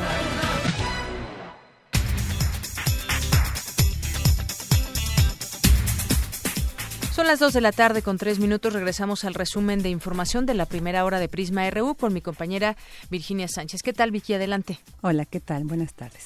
Durante, durante la primera hora de Prisma RU, Morelia Camacho del Instituto de Investigaciones en Ecosistemas y Sustentabilidad habló de la nueva modalidad de clasificación de residuos en la Ciudad de México. Anteriormente hablábamos nada más de separar la basura entre orgánica e inorgánica. Y en lo inorgánico iba todo lo que no fuera materia vegetal, digamos. Ahora, en inorgánica no reciclable, que son cosas que, la, bueno, la categoría se llama no reciclable, sin embargo, se refiere a reciclables, bueno, se refiere a desechos que tienen como materiales que están muy mezclados. Ahí se incluyen los pañales, el papel de baño, eh, los condones usados, eh, los cotonetes, los curitas, las toallas sanitarias. Todos estos desechos que digamos que están en contacto con los fluidos humanos eh, van entran en esa categoría y además de eso los materiales como las colillas de cigarro que no pues que actualmente no se pueden separar todos los materiales de manera fácil para poder reciclarlos y sobre el clima de violencia que se vive en Sinaloa, nos habló René Jiménez Ornelas, académico del Instituto de Investigaciones Sociales de la UNAM. Por ejemplo, en Sinaloa, un gobernador que tiene realmente poco poder eh, eh, político y que realmente su, su llegada no es con una base social experimental, se están enfrentando ahí no solamente eh, desde la desaparición, la detención del Chapo Guzmán, sino también eh, eh, cárteles que quieren minar ese poder del cártel de Sinaloa. Y en, y en ese sentido estamos viviendo pues enfrentamientos que no eran tan vistos en tan poco tiempo y que se den en diferentes estados de la República. Durante la segunda hora de Prisma RU tendremos una entrevista con Marta Singer, académica de la Facultad de Ciencias Políticas y Sociales, para que nos hable sobre la posibilidad de que existan alianzas opositoras en conflicto y tendremos la sección de cartografía RU con Otto Cázares. Sigan con nosotros. Gracias, Vicky. Muy buenas tardes. Y continuamos nosotros también en nuestras redes sociales, las personas que ya se comunican con nosotros para hacernos algún comentario. Gracias a quienes nos escriben como Desparpag, TS Americanos, Juanjo, que nos da a conocer aquí alguna información. Muchas gracias. José Luis Sánchez también nos da aquí una opinión. Dice, no solo las instituciones electorales, la mayoría de los votantes en pobreza para desconsuelo eh, piden un cambio. José Luis León también muchos saludos. Galán de Barrio que nos dice, escuchando Prisma RU en las calles de la ciudad. Muy bien. ¿Traes tu radio, Galán de Barrio, o es a través de la aplicación Tuning de, eh, de los teléfonos celulares? Bueno, pues nada más como dato, por pura curiosidad. Alejandro Cardiel, también muchos saludos, buenas tardes a todos los que hacen posible el programa, a Armando Cruz, que también nos desea un buen inicio de semana y ya muy listo para escucharnos, ya atento a las noticias, Alex Cardiel también, eh, también nos dice Ike Tecuani, pues acá el fodonguerío vecinal les costó como dos meses, pero al final de cuentas se pararon a ver qué pretextan con la nueva ley. Pues bueno, aunque sea lentos, pero seguros, hay que sumarse a estos, a estos programas que nos benefician. Ana María Reyes nos dice, ¿en dónde se debería tirar el aceite utilizado de la cocina? Justamente una muy buena pregunta porque el aceite va a parar a los ríos, va a parar a los mares y pues ya sabemos la contaminación que provocan.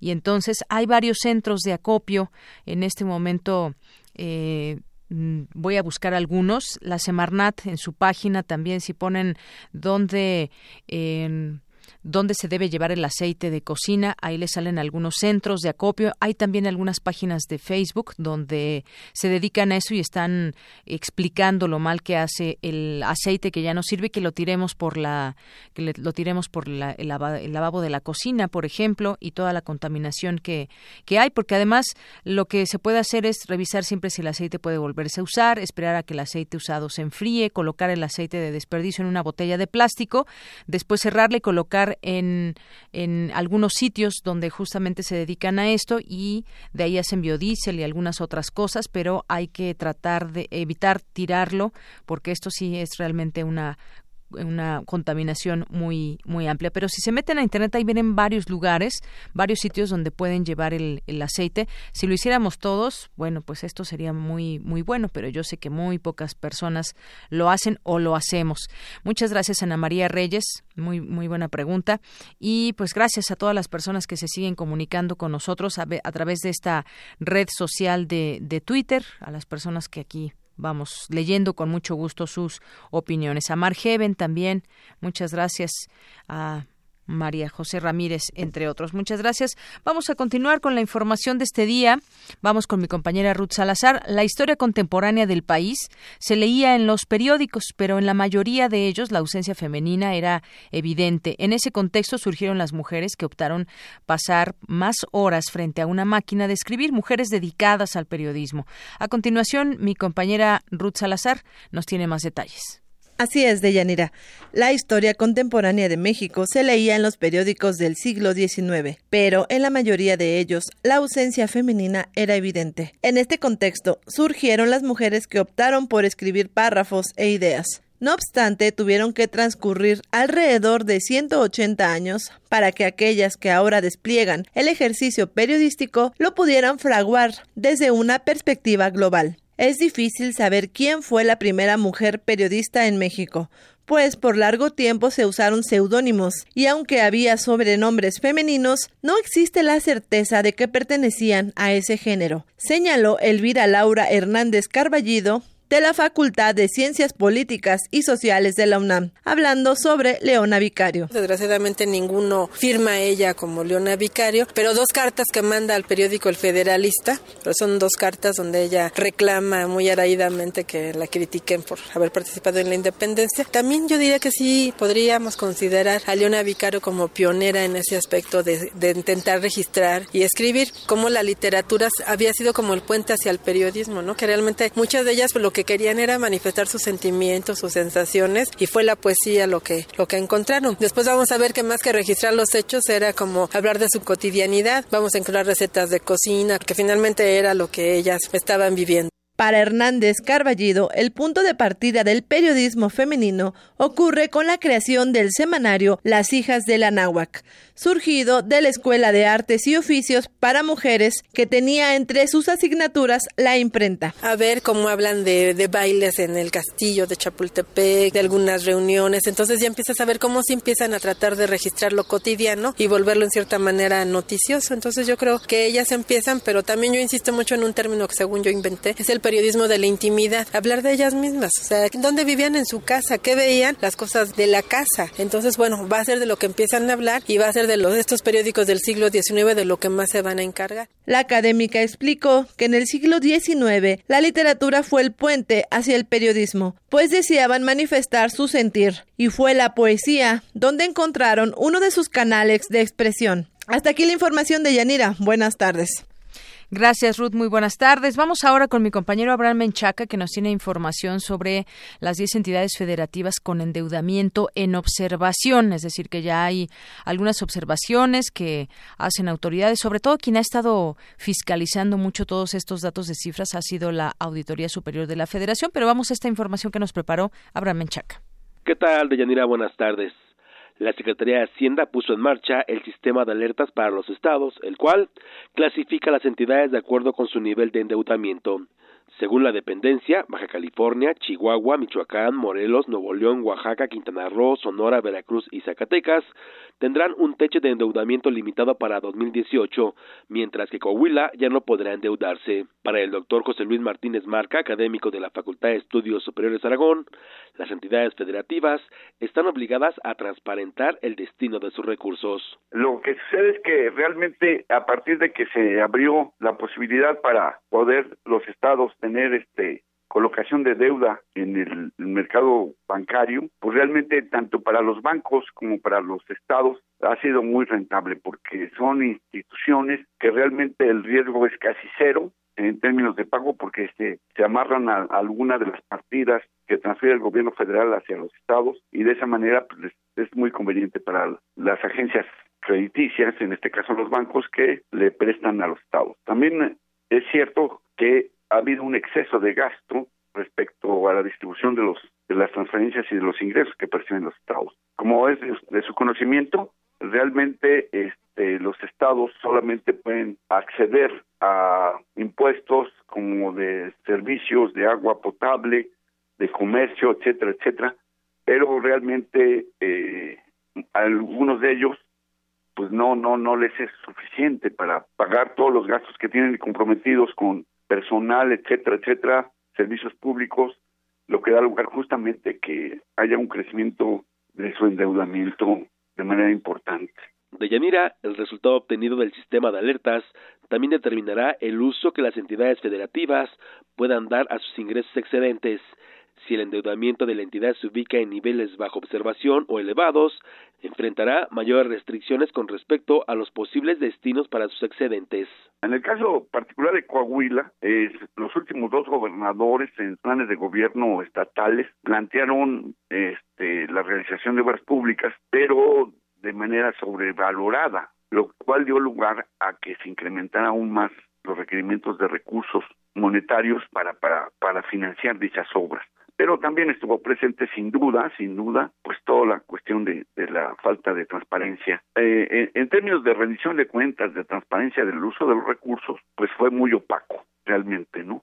Lo que da a suponer, y la hipótesis está presente, de que evidentemente hubo un nivel de corrupción importante. Y esto significó aún más el crecimiento de su endeudamiento como Estado, ¿no? Y, el compromiso además con, para sus pagos de varios renglones de transferencias, inclusive del ramo 33 para, para, para hacer frente a, dichos compromisos.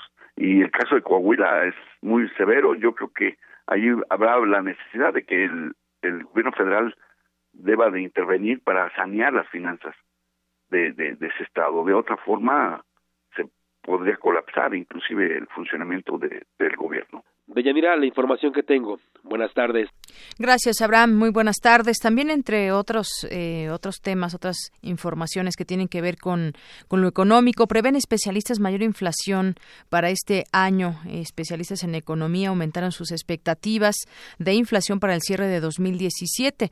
De nueva cuenta, ya lo han dicho en otras ocasiones, al tiempo que estiman un menor tipo de cambio en un contexto donde la menor producción de petróleo es la principal limitante para el crecimiento. Esto de acuerdo con la encuesta de expectativas correspondiente a junio que realiza el Banco de México. La inflación general cerrará con una tasa anual de 6.02%, proyección por encima de la encuesta anterior. Sin embargo, para 2018 las expectativas mejoraron al pasar de 3.88% a 3.81% pero vamos a ver todavía lo que sucede en este año y de cara ya al 2018.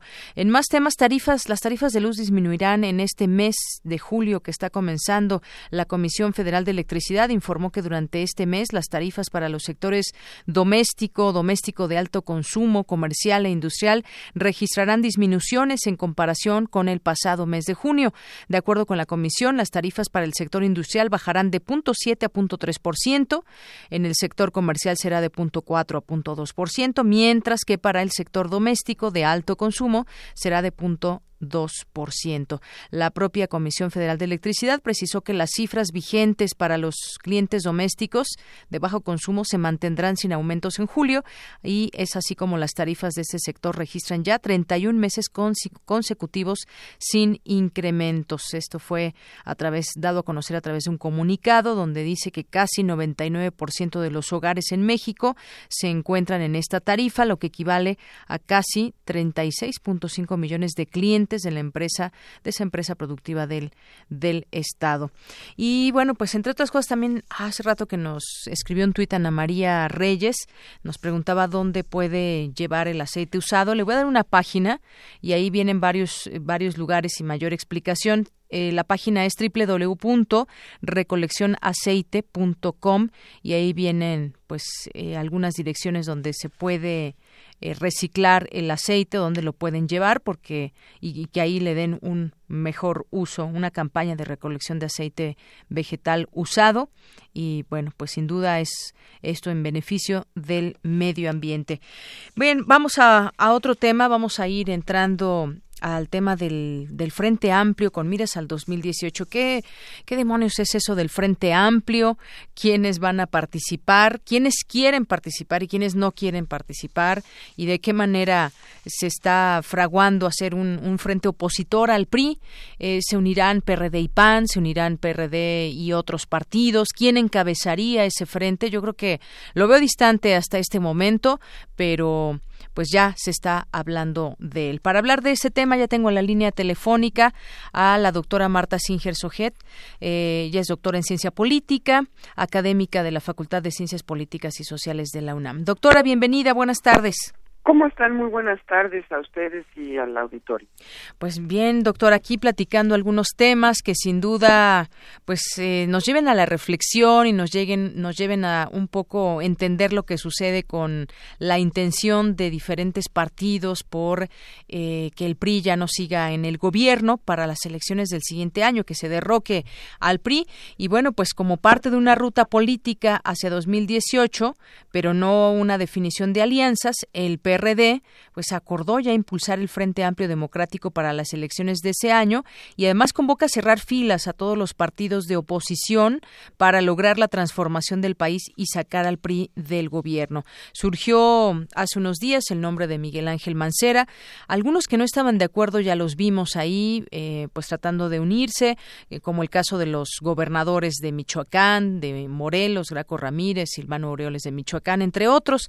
Al parecer, pues están cerrando filas, pero también hay voces que dicen no queremos una, una unión, por ejemplo, una alianza con el PAN, dado que nuestro partido pues eh, tiene otras intenciones desde ideológicas y demás, cosa que ya han hecho en otros estados. Pero ¿cómo ve usted este esta conformación poco a poco del frente opositor?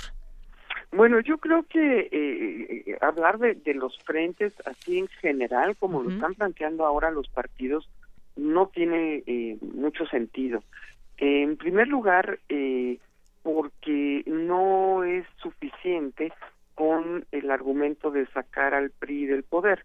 Ya tuvimos eh, dos largos sexenios de panismo en el poder y eso eh, lo único que nos mostró fue eh, la eh, decisión de ese partido por continuar pues con las políticas las mismas políticas económicas y políticas sociales que había eh, implantado el priismo en los años previos y no movieron un ápice. Es decir no no no es comprensible plantear sacar al PRI del poder para tener lo mismo pero con otros otras personas, ¿no?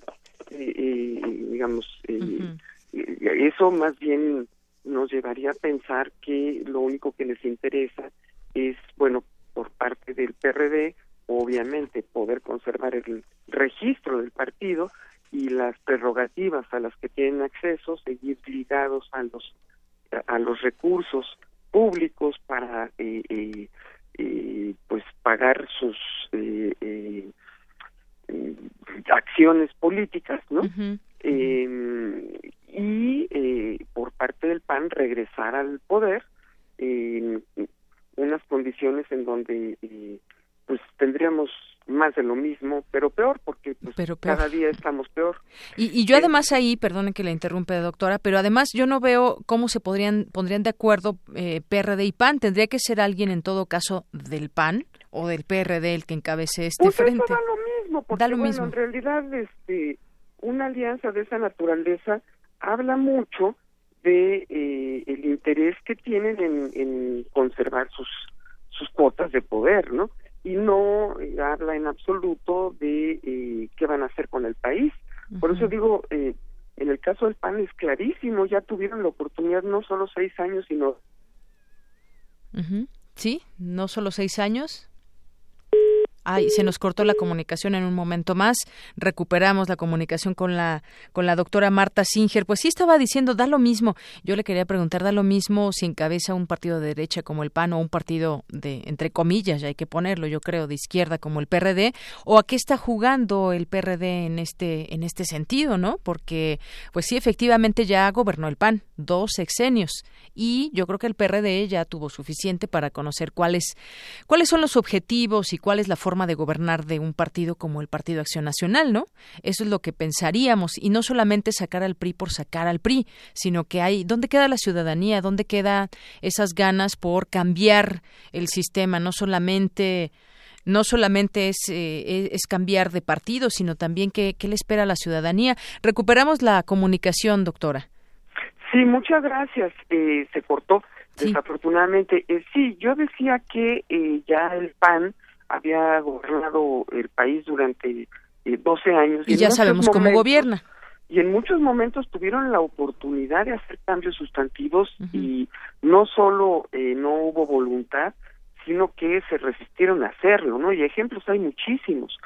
Entonces realmente, eh, pues eso no, no, no nos puede eh, hablar de una una eh, una posibilidad de transformación simplemente por la alianza. O sea, se equivoca el PRD en tratar de hacer esa alianza. Pues también tenemos varios ejemplos a nivel de los gobiernos de los estados donde han ido juntos, donde se han hecho gobiernos eh, eh, a partir de eh, la votación eh, coaligada del PAN con el PRD y han sido eh, gobernantes que tampoco han brillado por propuestas eh, de nuevo tipo y, y, y que por el contrario pues han, han sido absolutamente, podríamos decir, conservadores en el ejercicio del poder.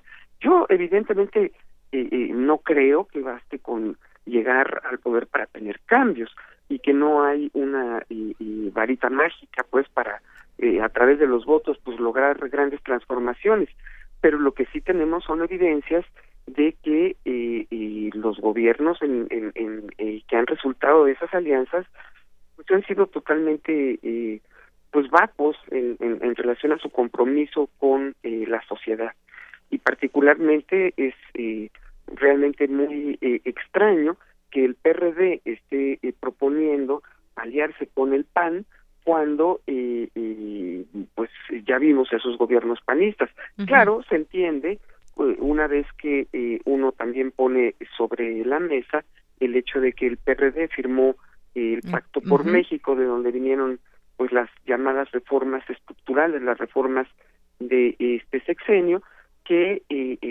ellos apoyaron incondicionalmente y entonces, bueno, pues hayan desdibujado de alguna manera eh, lo que eh, habían eh, eh, colocado como el imaginario colectivo de lo que sería el PRD frente a la sociedad, ¿no? Entonces realmente eh, sí, sería muy oportuno hacer una alianza, sería muy oportuno eh, tender puentes eh, con posiciones que fuesen, tuvieran elementos comunes eh, sobre bases mucho más sólidas, ¿no?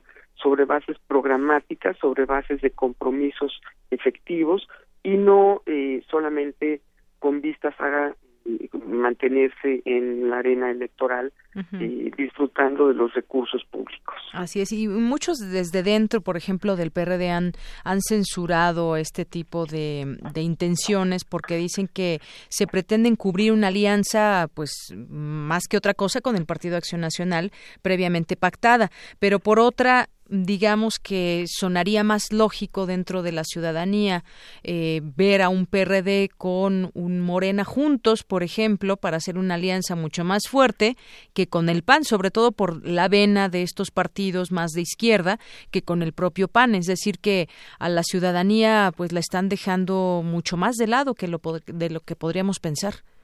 Bueno, eso obligaría a una toma de posición de lo que los perredistas quieren ser en el futuro. Y eso pues no nos queda claro, ¿no? Y realmente sabemos qué están siendo ahora, no? Exacto, sabemos que han sido en el en el pasado, sabemos que han sido en este sexenio, pero pues no no sabemos qué es lo que quieren ser en el futuro. O sea, que el PRD donde formaban este, entre sus filas podemos encontrar un Cuauhtémoc Cárdenas, a otras personalidades Porfirio Muñoz Ledo, los iniciadores, por ejemplo, pues ya de ese PRD queda muy poco, doctora, o casi nada o nada. Y sobre todo pues sí del proyecto original de, de, de, de lo que estaría eh, dibujado en sus documentos eh, poco queda, ¿no? Y realmente eh, ahí hay una falta de compromiso con los valores de izquierda y pienso yo desde que hubo la el, el, apoyo al Pacto por México, pues hemos conocido un, un PRD distinto que se aleja o tiende a alejarse hacia posiciones más ligadas con la derecha o con el centro conservador. Un poco queda y, y, se ha vuelto también al parecer como un negocio eh, el partido donde en figuran los partidos sí son negocio. Eh, los los las cúpulas de los partidos viven de esos recursos eh, sin sin eh, digamos es es es, es eh, sin eufemismos pues de eso viven pero además hemos visto que viven muy bien es decir eh, hacer política en los partidos políticos resulta un trabajo eh, muy bien pagado para eh, quienes ocupan los puestos populares y evidentemente pues esa gente no quiere perder su su ingreso y están dispuestos a lo que sea con tal de perder su ingreso que eso no tiene que ver con con lo que el país necesita. Digamos sacar al priismo de, de la presidencia de la república pues ya no no no es un eslogan que pueda vender y que la, la gente se pueda eh, eh, quedar satisfecha con esa intención porque pues ya hemos visto que eh, a pesar de que el, el, PRI no ocupe la presidencia de la República pues las políticas que ha venido sosteniendo desde hace 30 años pues han sido preservadas y han quedado ahí pues lastimando a, a, a la economía de la de, de la gente. Así es. Bueno, pues es lo que lo que estamos viendo este intento de conformar un bloque, un frente, una alianza, sería alianzas interesante políticas. un frente contra la pobreza, interesante un frente y sería interesante que eh, en su lucha eh, que dicen eh, querer enfrentar contra la corrupción, pues eh, eh, comenzaran por entregar cuentas de las posiciones débiles y muchas veces eh, insuficientes que han sostenido para que el país esté en orden y sobre todo haya condiciones de mejorar pues lo que es la exclusión de la mayoría de la sociedad. Así es. Bueno, pues ya veremos a final de cuentas a qué llegan estos estos partidos, pero sí dentro de todo esto un partido PRD desdibujado creo que es el que más pierde o, perdemos y todos el PAN, ¿no? Porque pues el PAN acercándose a posiciones con las que siempre ha estado eh, opuesto, eh, pues también habla de, de, un PAN que no tiene eje, ¿no? Eh, un, partido que está dispuesto a a decir lo que sea con tal de eh, sostenerse eh, eh, igualmente con sus votos y tratando de imponer a como de lugar candidaturas que son del todo inverosímiles, ¿no? con personajes que han mostrado cotidianamente pues no resistir ningún tipo de de, de, de, juicio crítico y que eh, evidentemente eh, estarían eh, sosteniendo las mismas propuestas que han defendido a lo largo del tiempo, a, lo, a lo largo de este sexenio en particular y claro, en los que ellos gobernaron, en donde el, el, único interés fue el interés de velar por los grandes capitales y alejarse sobre todo de una de un compromiso social también como lo planteaba en algún sentido una parte del panismo original ¿no? eh, sin alejarse eh, por supuesto del centro y centro derecha Así es. Bueno, pues seguiremos en el tema. Por lo pronto, muchas gracias, doctora Marta Singer, por tomar esta llamada y darnos sus puntos de vista y su reflexión sobre este tema. Muchísimas gracias a ustedes. Muy buenas tardes. Hasta, luego. La doctora Marta Singer Sochet es doctora en ciencia política, académica de la Facultad de Ciencias Políticas y Sociales de la UNAM. Bueno, por aquí muchas gracias que se comunica con nosotros Ocelotl Nawi, donde pues critica este a este frente amplio democrático, lo pondríamos entre entre signos de interrogación, negociazo, nos dice de, del PRD.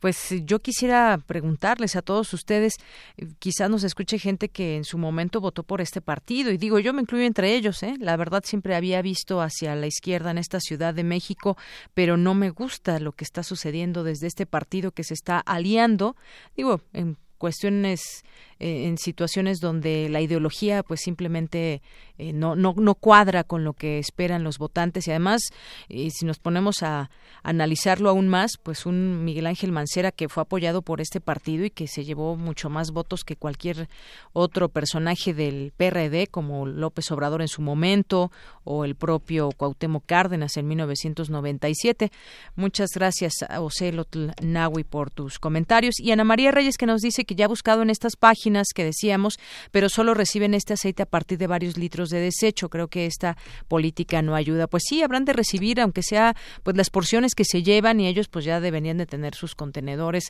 y, se va eh, pues haciendo los litros que ellos desean para hacer lo que tengan que hacer con este aceite. Muchas gracias por tu comentario. Nosotros buscaremos a alguien a ver si eh, podemos encontrar algún lugar donde reciban pues lo que uno pueda llevar. Gracias, Ana María Reyes. 2 con 34.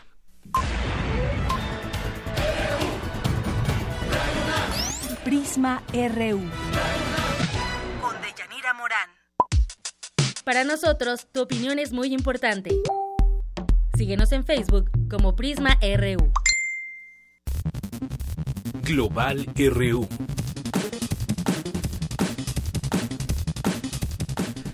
2 con 34 minutos, nos vamos a los temas internacionales con mi compañero Eric Morales. ¿Qué tal, Eric? Buenas tardes. ¿Qué tal, Deyanira? Muy buenas tardes, te saludo con, con mucho gusto y tenemos bastante información este lunes 3 de julio. Hay información que viene de Sudamérica y también de Europa, así que arranquemos con nuestras breves internacionales.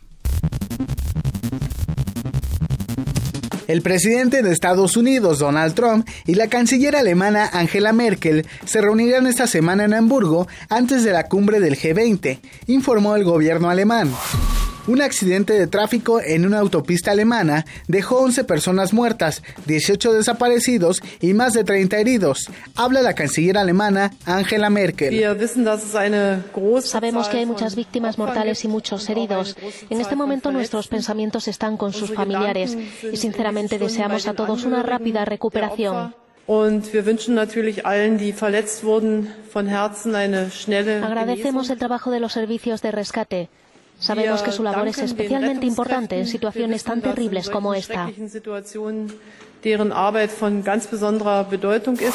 El presidente francés Emmanuel Macron prometió su ayuda para el despliegue de una fuerza conjunta antiyihadista del G5 Sahel, integrado por Mali, Níger, Burkina Faso, Mauritania y Chad. Es aquí donde se juega la seguridad del continente africano y más ampliamente la seguridad de una gran parte de nuestro planeta, incluyendo a Europa. En total, en el aspecto militar, invertiremos el equivalente a más de 8 millones de euros antes del final de 2017. El presidente de China, Xi Jinping, advirtió a Hong Kong que los movimientos pro democracia no deben cruzar una línea roja con el poder central, porque ponen en peligro la soberanía nacional. Los esfuerzos para poner en peligro la soberanía nacional, para desafiar a la autoridad del gobierno central y la ley fundamental de Hong Kong, y utilizar a Hong Kong para infiltrarse en la China continental, cruzan la línea roja y son absolutamente inadmisibles. Costa Rica y Nicaragua recurrieron a la Corte Internacional de Justicia de La Haya para resolver la disputa que existe entre ambas naciones sobre su frontera común. Habla Edgar Ugalde, agente de Costa Rica ante la Organización de las Naciones Unidas. Costa Rica también pide que la Corte declare que la instalación por parte de Nicaragua de un campo militar en la playa de los Portillos, que pertenece a Costa Rica, es ilegal. La línea de conducta nicaragüense, que consiste en ocupar un territorio costarricense para luego reivindicarlo, ya es conocida por la Corte y no debería ser tolerada. El presidente de Venezuela, Nicolás Maduro, anunció un nuevo aumento del 50% al salario mínimo y aseguró que con su propuesta de una asamblea constituyente mejorará la economía del país. Denme las constituyentes y le doy la victoria sobre los precios. Denme la constituyente para que vean.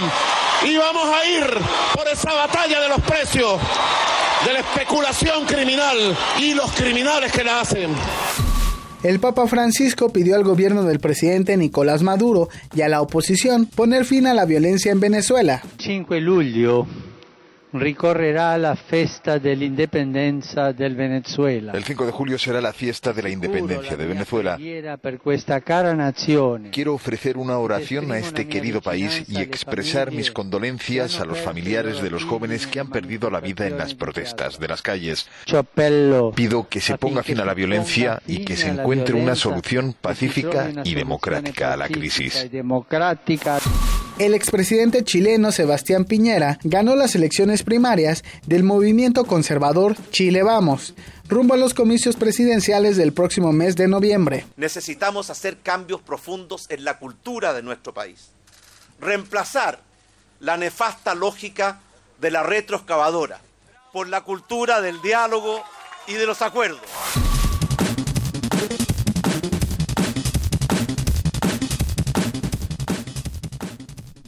Ahí tuvimos nuestras breves internacionales de este lunes 3 de julio. En otra información, este mediodía el presidente francés Emmanuel Macron convocó a una sesión extraordinaria a la renovada Asamblea Nacional que incluye a los diputados y senadores de su país. Macron eligió el Palacio de Versalles para pronunciar un discurso en el que expuso las líneas que regirán sus cinco años de gobierno. Además, el mandatario galo anunció sus intenciones de reducir un tercio del número de legisladores. Escuchemos al presidente Emmanuel Macron desde el Palacio de Versalles. Nada de todo esto es cierto. Detrás de todos estos falsos juicios encontramos al mismo vicio, el vicio que envenena el debate público, la negación de la realidad. Por eso, hay una medida que nuestros compatriotas desean desde hace tiempo y me parece fundamental poner en marcha, la reducción del número de parlamentarios. Un parlamento menos numeroso, pero con medios reforzados. Propondré la reducción de un tercio de los miembros de las tres asambleas constitucionales. Estoy convencido de que esta medida tendrá efectos favorables para la calidad general del trabajo parlamentario. Someteré estas medidas al voto de ustedes, pero si fuera necesario, recurriré al voto de nuestros ciudadanos a través de un referéndum. Que viva la República y que viva Francia.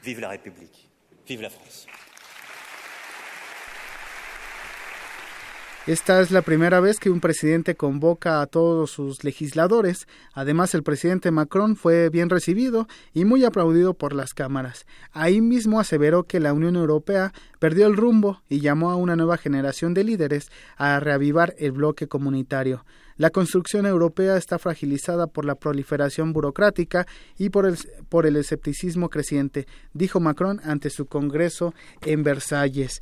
Añadió que el voto en Gran Bretaña del año pasado, que inició el proceso de divorcio del Reino Unido con la Unión con la Unión Europea era o es un síntoma de un fracaso al que tenemos que tener el coraje y hacer frente. Eso fue lo que expresó ah, eh, el, mediodía de este lunes en el Palacio de Versalles. Y bueno, fue un discurso bastante categórico, solemne, duró hora y media y, y bueno, es la primera vez, repito, que un mandatario francés convoca a, los legisladores, tanto diputados como senadores, para una asamblea extraordinaria y bueno, se da en medio de un discurso o el inicio de, de manera formal de su proyecto de cinco años de gobierno. Y, lo da con esa noticia, ¿no? Precisamente de recortar un 30% de los legisladores y les dice, bueno, lo voy a someter a su voto, pero si es necesario voy a ir con un referéndum para preguntar a los franceses qué opinan y que sin duda tendrá, eh, yo me imagino, un gran apoyo en esta decisión. Además, invitó a, a los legisladores a refundar las instituciones francesas y a darle más poder a la ciudadanía. También, eh, al mismo tiempo, Jean, Jean-Luc Mélenchon, quien es, eh, recordemos, el líder de la extrema izquierda allá en Francia, realizó un mitin en la Plaza de la República en París, porque para él fue un exceso que Macron estuviera en el Palacio de Versalles eh, dando o convocando a todos los legisladores de su país. Y finalmente cierro mencionando esto que viene desde Brasil, donde miles de personas salieron a las calles para exigir la renuncia del presidente Michel Temer, ligado a numerosos escándalos de corrupción. Al grito de fuera Temer se escuchó en numerosas ciudades brasileñas estas manifestaciones. Eh, por ejemplo, en Copacabana se reunieron 30.000 manifestantes que exigieron la salida del mandatario, mientras que en ciudades como Sao Paulo o Brasilia la cifra llegó hasta los 50.000 manifestantes. Recordemos que la semana pasada el fiscal general de Brasil denunció por corrupción pasiva a Michel Temer y el Congreso votará en los siguientes días si lo separa del cargo eh, de manera temporal mientras se realizan estas investigaciones. Pues en carne propia está sufriendo muchas de las cosas que también en su momento él trató de hacer o hizo en contra de Dilma Rousseff y el pueblo también se está rebelando y hay sendas marchas en su contra. Y triste, ¿no? Que lo que pasa en Brasil, que tanto políticos, digamos, de izquierda y de, derecha están inmiscuidos o relacionados en casos de corrupción. Así es, Eric. Y bueno, pues es la información internacional. Nos escuchamos mañana. Hasta mañana, Eric. Muchas gracias. Gracias. Buenas tardes. Prisma RU. Programa con visión universitaria para el mundo. Queremos conocer tu opinión. Síguenos en Twitter como arroba PrismaRU.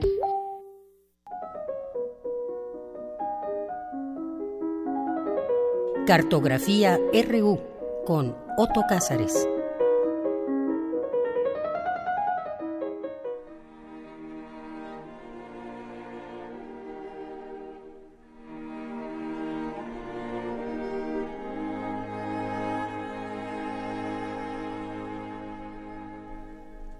Bien, pues hoy ya estamos en la cartografía RU de este día 3 de julio con Otto Cázares, a quien le doy la bienvenida, que además trae un look, bueno, él es un artista, como sabemos, pero parece un artista parisino el día de hoy. Así que si me permites te voy a tomar una foto y la vamos a compartir en nuestras redes sociales para, que vean de qué les consiste mi, mi, condición de francés.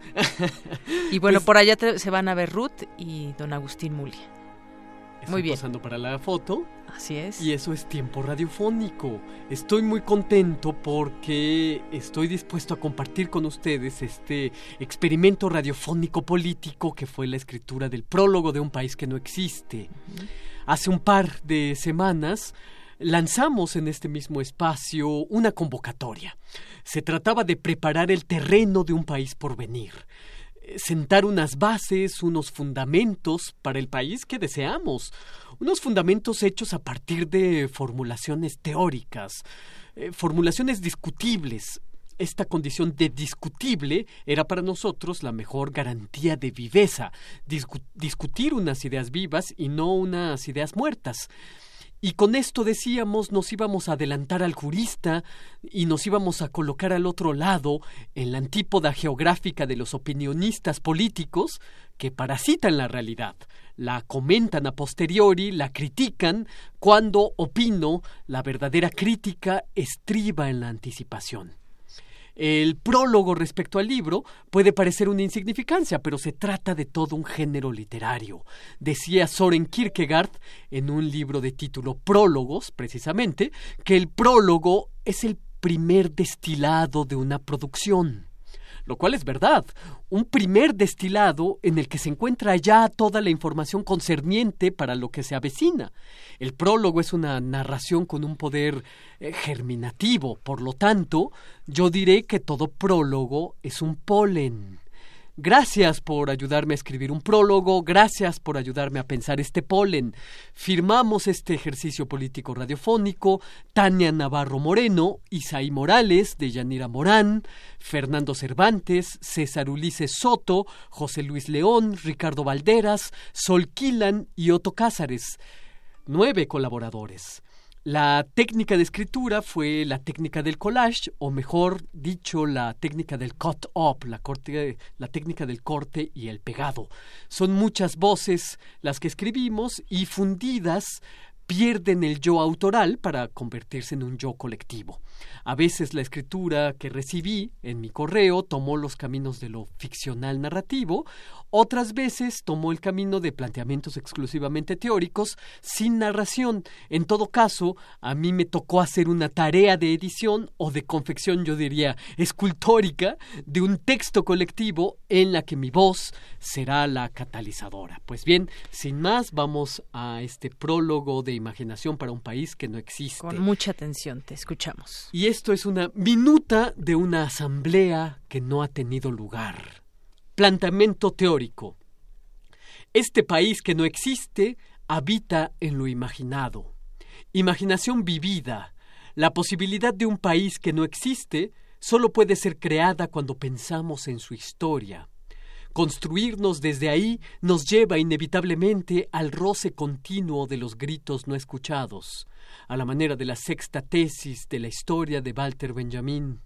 Habitantes del futuro, ¿qué buscamos? No escribimos desde la nostalgia de lo que no tenemos, escribimos desde la esperanza, donde esperanza significa la formulación de la pregunta ¿por qué no? El país sin remitente aguarda en el no lugar, pero no es un asunto de poesía, tampoco de ingenuidad. Es que nada somos sin el pensamiento. ¿Podremos articular la pregunta que se atreva a ser una respuesta? Este futuro que no existe no termina en una orilla, empieza en el centro mismo de aquello que pudimos conseguir cuando supimos caminarlo. A pesar de las profundas cicatrices que dejó la violencia y la pobreza de una historia imaginada, se percibe en el ambiente un aire de esperanza. Hay una propuesta de un nombre para el país, libertad. Poseedor de un pasado que se nos presenta constantemente para posibilitarnos la visualización de lo futuro. En libertad, la gente recuerda su historia como aprendizaje. Recuerdo de una guerra perdida, guerra que no era la suya, la perdieron porque nadie creyó en ella. Y es que es imposible creer en una guerra. La gente habrá de esculpir su proyecto de nación en el centro del país en letras de cobre. Amor, paz, pensamiento. Se predijo la destrucción y el renacimiento. Los que viven hoy en libertad saben que siguen en constante lucha. Es imposible creer en la guerra, pero es posible creer en la lucha. La percepción en libertad cambia. Dice el compañero Percepto Moción, asambleístas de la percepción libertaria, así como la mente se cierra ante la infinita sobrecarga de estímulos para no perder la razón, la ciudad libertaria solo mostrará al viajero, como un espejo, aquello para la que su entendimiento tenga cabida. Habrá quien solo encuentre ruinas y podredumbre en libertad, pero otros verán regalos infinitos para el saber y el deleite. Reflexiones acerca de la libertad sin límites, reflexiona el compañero concepto. Entender que la necesidad de libertad incesante, más que una conquista social, es la premisa fundamental donde gravitan y se manifiestan otras vertientes de expresión inquietante y permanente. Expresión inquietante y permanente. Me gusta ese planteamiento, compañeros expresión inquietante y permanente en constante transformación social, con un significado ante el quehacer de una crítica social cotidiana, constructiva, identifique áreas de oportunidad en la evolución impostergable, donde la tolerancia y el respeto hayan superado a la ficción. La fuerza del destino mantendrá indisolubles los pensamientos, la reflexión, el alma, la conjura de un pacto mutuo en bases sociales reales y no ideales inalcanzables, en hacer toda acción humana sin restricción alguna, asimismo se evitará el menoscabo de los otros. El proceso de transformación social, la premisa fundamental estará apoyada en los sucesos históricos del pasado, donde los que se registren en el presente sobre todo se hará para encontrar caminos del futuro. Hay dos joyas y dos testimonios de habitantes en libertad. Uno, la compañera del alma, compañera, dice Estuve pensando en lo que significaba para mí un país. Recordaba cómo en la escuela nos hacían repetir el canto a la bandera, el himno nacional, la historia de ese país y sus ceremonias. Sin embargo, nada de eso, nada de lo anterior, lograba acercarme a lo que era mi país. Lo que sí me acercaba a lo que era eran esas imágenes, aquellas pequeñas cosas que por su cotidianeidad me hacían saber que habitaba en ese país y no en otro, jugar a la lotería, ir a la feria de la cuadra, llevar los zapatos a arreglar con el zapatero, pisar charcos, escuchar el trenecito del camotero, comprar flor de cempasúchil, leer la biblioteca del niño mexicano, saludar al señor que pasea cotidianamente a sus perritos, ir a comprar el pan, saludar a los vecinos, irme caminando a la escuela y ver el atardecer desde la azotea. Porque sucede cuando en esa cuadra, porque sucede que esa cuadra, ese pueblito, ese país ya no tiene feria porque la destruyeron para poner en su lugar vallas publicitarias cuando desplazaron al zapatero para poner una tienda, cuando ya no pasaba el camotero ni el señor de los merengues, porque todos están muy ocupados para bajar a comprarles, cuando ya no se hacen ofrendas a los muertos en las plazas, cuando ya no llega el circo el fin de semana. Ese país ya no es el mismo, ese país ya no es posible abrazarlo y reconocerlo como propio, porque ya no tiene todo aquello que nos hace sentirlo como nuestro. Ya parece otro país o una mezcla amorfa de ideales de países y de progresos. En alguna parte leí que si todos tuviéramos una oportunidad de haber crecido en un pueblito y tenerlo en el corazón, seríamos mejores personas. Así, tal vez tendríamos una serie de pueblitos hermosos que conformaran ese país que no existe. 2. Joya, compañero del soñador, soñante. Descubrí que me hacía falta soñar, así que decidí dormir. Para poder despertar después en un México que recordaba con mucho apego, quizás porque nunca pude conocerlo. Un país que imagino todas las mañanas antes de salir de casa. El caso es que me dormí y a diferencia de Monterroso, cuando desperté, el dinosaurio ya no estaba ahí ni estaba escondido detrás de un sol que terminó amarillo por no poder ser tricolor, ni bajo la doble falda de una señora vestida de azul. Lo que encontré fue un hombre que simultáneamente era mujer, que era moreno, pero también se veía rubio si se lo miraba desde otra posición, que además era un viejo que brincaba y que cada vez que se despegaba del suelo, una vez era joven, otra vez era adulto, la siguiente era niño y después adolescente, para regresar al final a ser un anciano que meditaba aprovechando su moroso andar. Y cuando le pregunté qué era realmente todo eso, me miró con una sonrisa breve, relajó sus mejillas y cantó en un idioma que yo conocía, pero que no lo hablaba, con un ritmo que me recordaba una profecía soñada con anterioridad. Después mutó a una forma que no era ni geométrica ni humana, pero que venden los domingos por la tarde en las papelerías del barrio. Me acerqué atraído por la misma fuerza que me absorbía los días de homenaje de mi niñez. Cuando crucé la figura, me encontré de pie en la cima de un cerro de un país diverso, de un país tan justo que los gobiernos iban siendo innecesarios, de un país con tal nivel educativo que los maestros podían continuar aprendiendo toda la vida, de un país que no requería de líderes porque cada mexicano avanzaba en un tono que armonizaba con los de sus ciento veinte millones de vecinos. Este es el país que ustedes encontrarán cuando rebasen este prólogo. Es un país que aún no existe, pero no olviden que esto es un prólogo y no un relato fantástico. Puede que tropiecen con él un día a media calle. Este prólogo les propone la tarea de pasar a la siguiente sección. Como les sea más efectivo, leyendo, enmendando o deshojando, lo único que no se vale es llegar al mismo país que ya existe. Esto sería un innoble malgasto de su imaginación.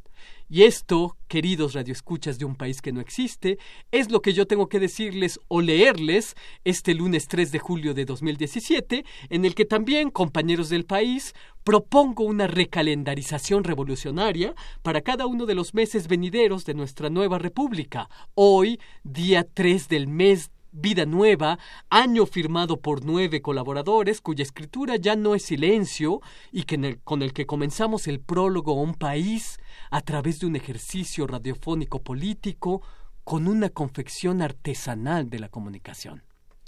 Excelente, Otto. Me da, ha dado mucho gusto escuchar a todos estos eh, participantes, pero sobre todo también una maestría con la que hiciste esta edición, que casi llora Andrea González, que nos dice por aquí que le ha encantado mucho y que la casi la hacemos llorar. Eh, alguien por aquí también que nos dijo que no participó, y que Tecuani, que no estuvo tan inspirado, pero le han encantado también. Bueno, y que Tecuani siempre es un inspirado sí, un inspirado. Él participa de alguna manera u otra. Siempre está ahí presente, ¿no? Sabemos que si no nos escucha, algo, algo va a pasar. Exacto. De cualquier modo, este ejercicio que yo he llamado radiofónico político tiene como búsqueda esta confección artesanal del discurso eh, radiofónico. Generalmente los discursos se han eh, eh, enraizado y se han dirigido a distintos caminos en los que se pierde esta articulación artesanal de lo que decimos y cómo lo decimos, cómo Exacto, lo pensamos. de cómo lo pensamos. que esta convocatoria, esperar sus colaboraciones, después hacer esta confección que yo he llamado escultórica de todos estos textos, es un ejercicio artesanal de la comunicación radiofónica. Y con eso creo que eh, hemos salido alegremente eh, avantes en esta Así es. en este ejercicio que Otto, me están diciendo que hubo una llamada telefónica. ¿Quién llamó? ¿Quiénes llamaron? Angélica Guzmán y Vicente Guzmán, que le sacaste algunas lágrimas. Ah, qué maravilla. Eso y más en esta maestría de esa edición. Y sí, algunas cosas. Ahora tenemos que estar persiguiendo el atardecer cuando queremos verlo, lleno de, de pronto edificios eh, panorámicos que están ahí eh, ocultándonos esos atardeceres tan bellos que hay en la ciudad todos los días. Claro, claro, por supuesto. Eh, a mí me da la impresión de que estas escrituras que he recibido tenían todos el, el talante de una narración utópica. Cuando utopía significa la posibilidad del ser, no es de ningún modo algo inalcanzable o algo urdido a través de una fantasía ingenua y chabacana, de ningún modo. Se trata más bien de una escritura de posibilidad. Hay que preguntarnos, y creo que aquí lo hacemos todo el tiempo, eh, en Radio UNAM y a mí en esta oportunidad que tengo de hablar en estos espacios cartográficos, de preguntarnos cómo queremos ser lo que queremos ser, cómo hacerlo, cómo dirigirnos hacia lo que queremos ser y poner eh, eh, las, los fundamentos para hacerlo. Claro. Entonces creo que esto es eh, este ejercicio mm, me satisfizo en lo personal muchísimo porque descubrí que es mucho más gozadera la escritura plural que la escritura que uno podría hacer. Uno solo podría hacer. Sí, además, fíjate, todo esto que salió, la ciudadanía además siento que se involucró en todo este, en todo este tema y bueno, aquí no hablamos, nadie habló de partidos, ni mucho menos, fue un lugar donde quisiéramos estar y ya nos están apurando, pero también a ley de la vez nos dice los políticos parasitan la realidad,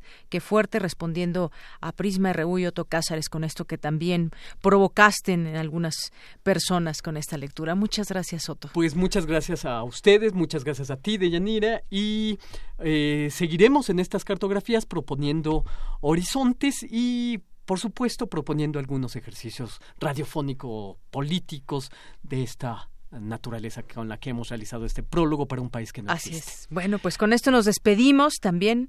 Muchas gracias, Soto. Y gracias a las personas que participaron el día de hoy en este programa. Cristina Godínez, Abraham Menchaca, a Eric Morales, a Virginia Sánchez, Monserrat Sánchez, a Ruth Salazar, a Arturo González, a Agustín Mulia. Aquí en el micrófono se despide de Yanira Morán y los dejamos en compañía de Susana Antonia. Hasta mañana.